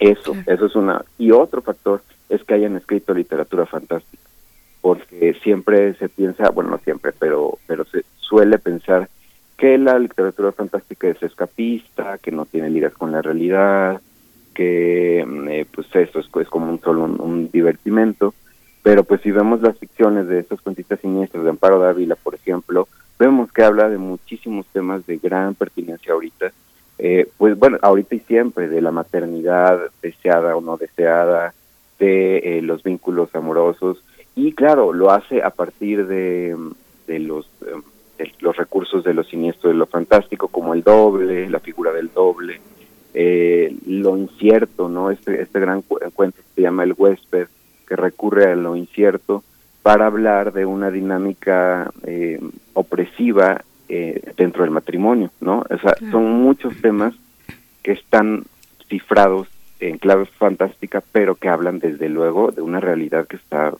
más viva que nunca. Sin duda. Pues Eduardo Cerdán, queda hecha la invitación para el 29, este 29 de mayo, esta charla con la, mm, eh, con, la persona que traduce al eslovaco la obra de mm, Dávila y de Amparo Dávila. Y pues te agradecemos mucho. Están en redes sociales, vamos a poner eh, todas las indicaciones. Se nos ha acabado el tiempo desafortunadamente, pero seguiremos leyendo y también aquí eh, transmitiendo la poesía en nuestra sección de poesía necesaria a Amparo Dávila, que bueno, es entrañable para muchas y muchos de nosotros. Muchas gracias. Eduardo. Muchas gracias. Muchas gracias. Buen día. Pues ya nos dieron las 10, Berenice Camacho. Ya es viernes y nos encontramos el próximo lunes. Tenemos que despedirnos ya con urgencia, Berenice. Así es, gracias a todo el equipo en cabina y desde sus casas y a ustedes. Quédense aquí en Radio UNAM. Quédense en Radio UNAM. Esto fue Primer Movimiento.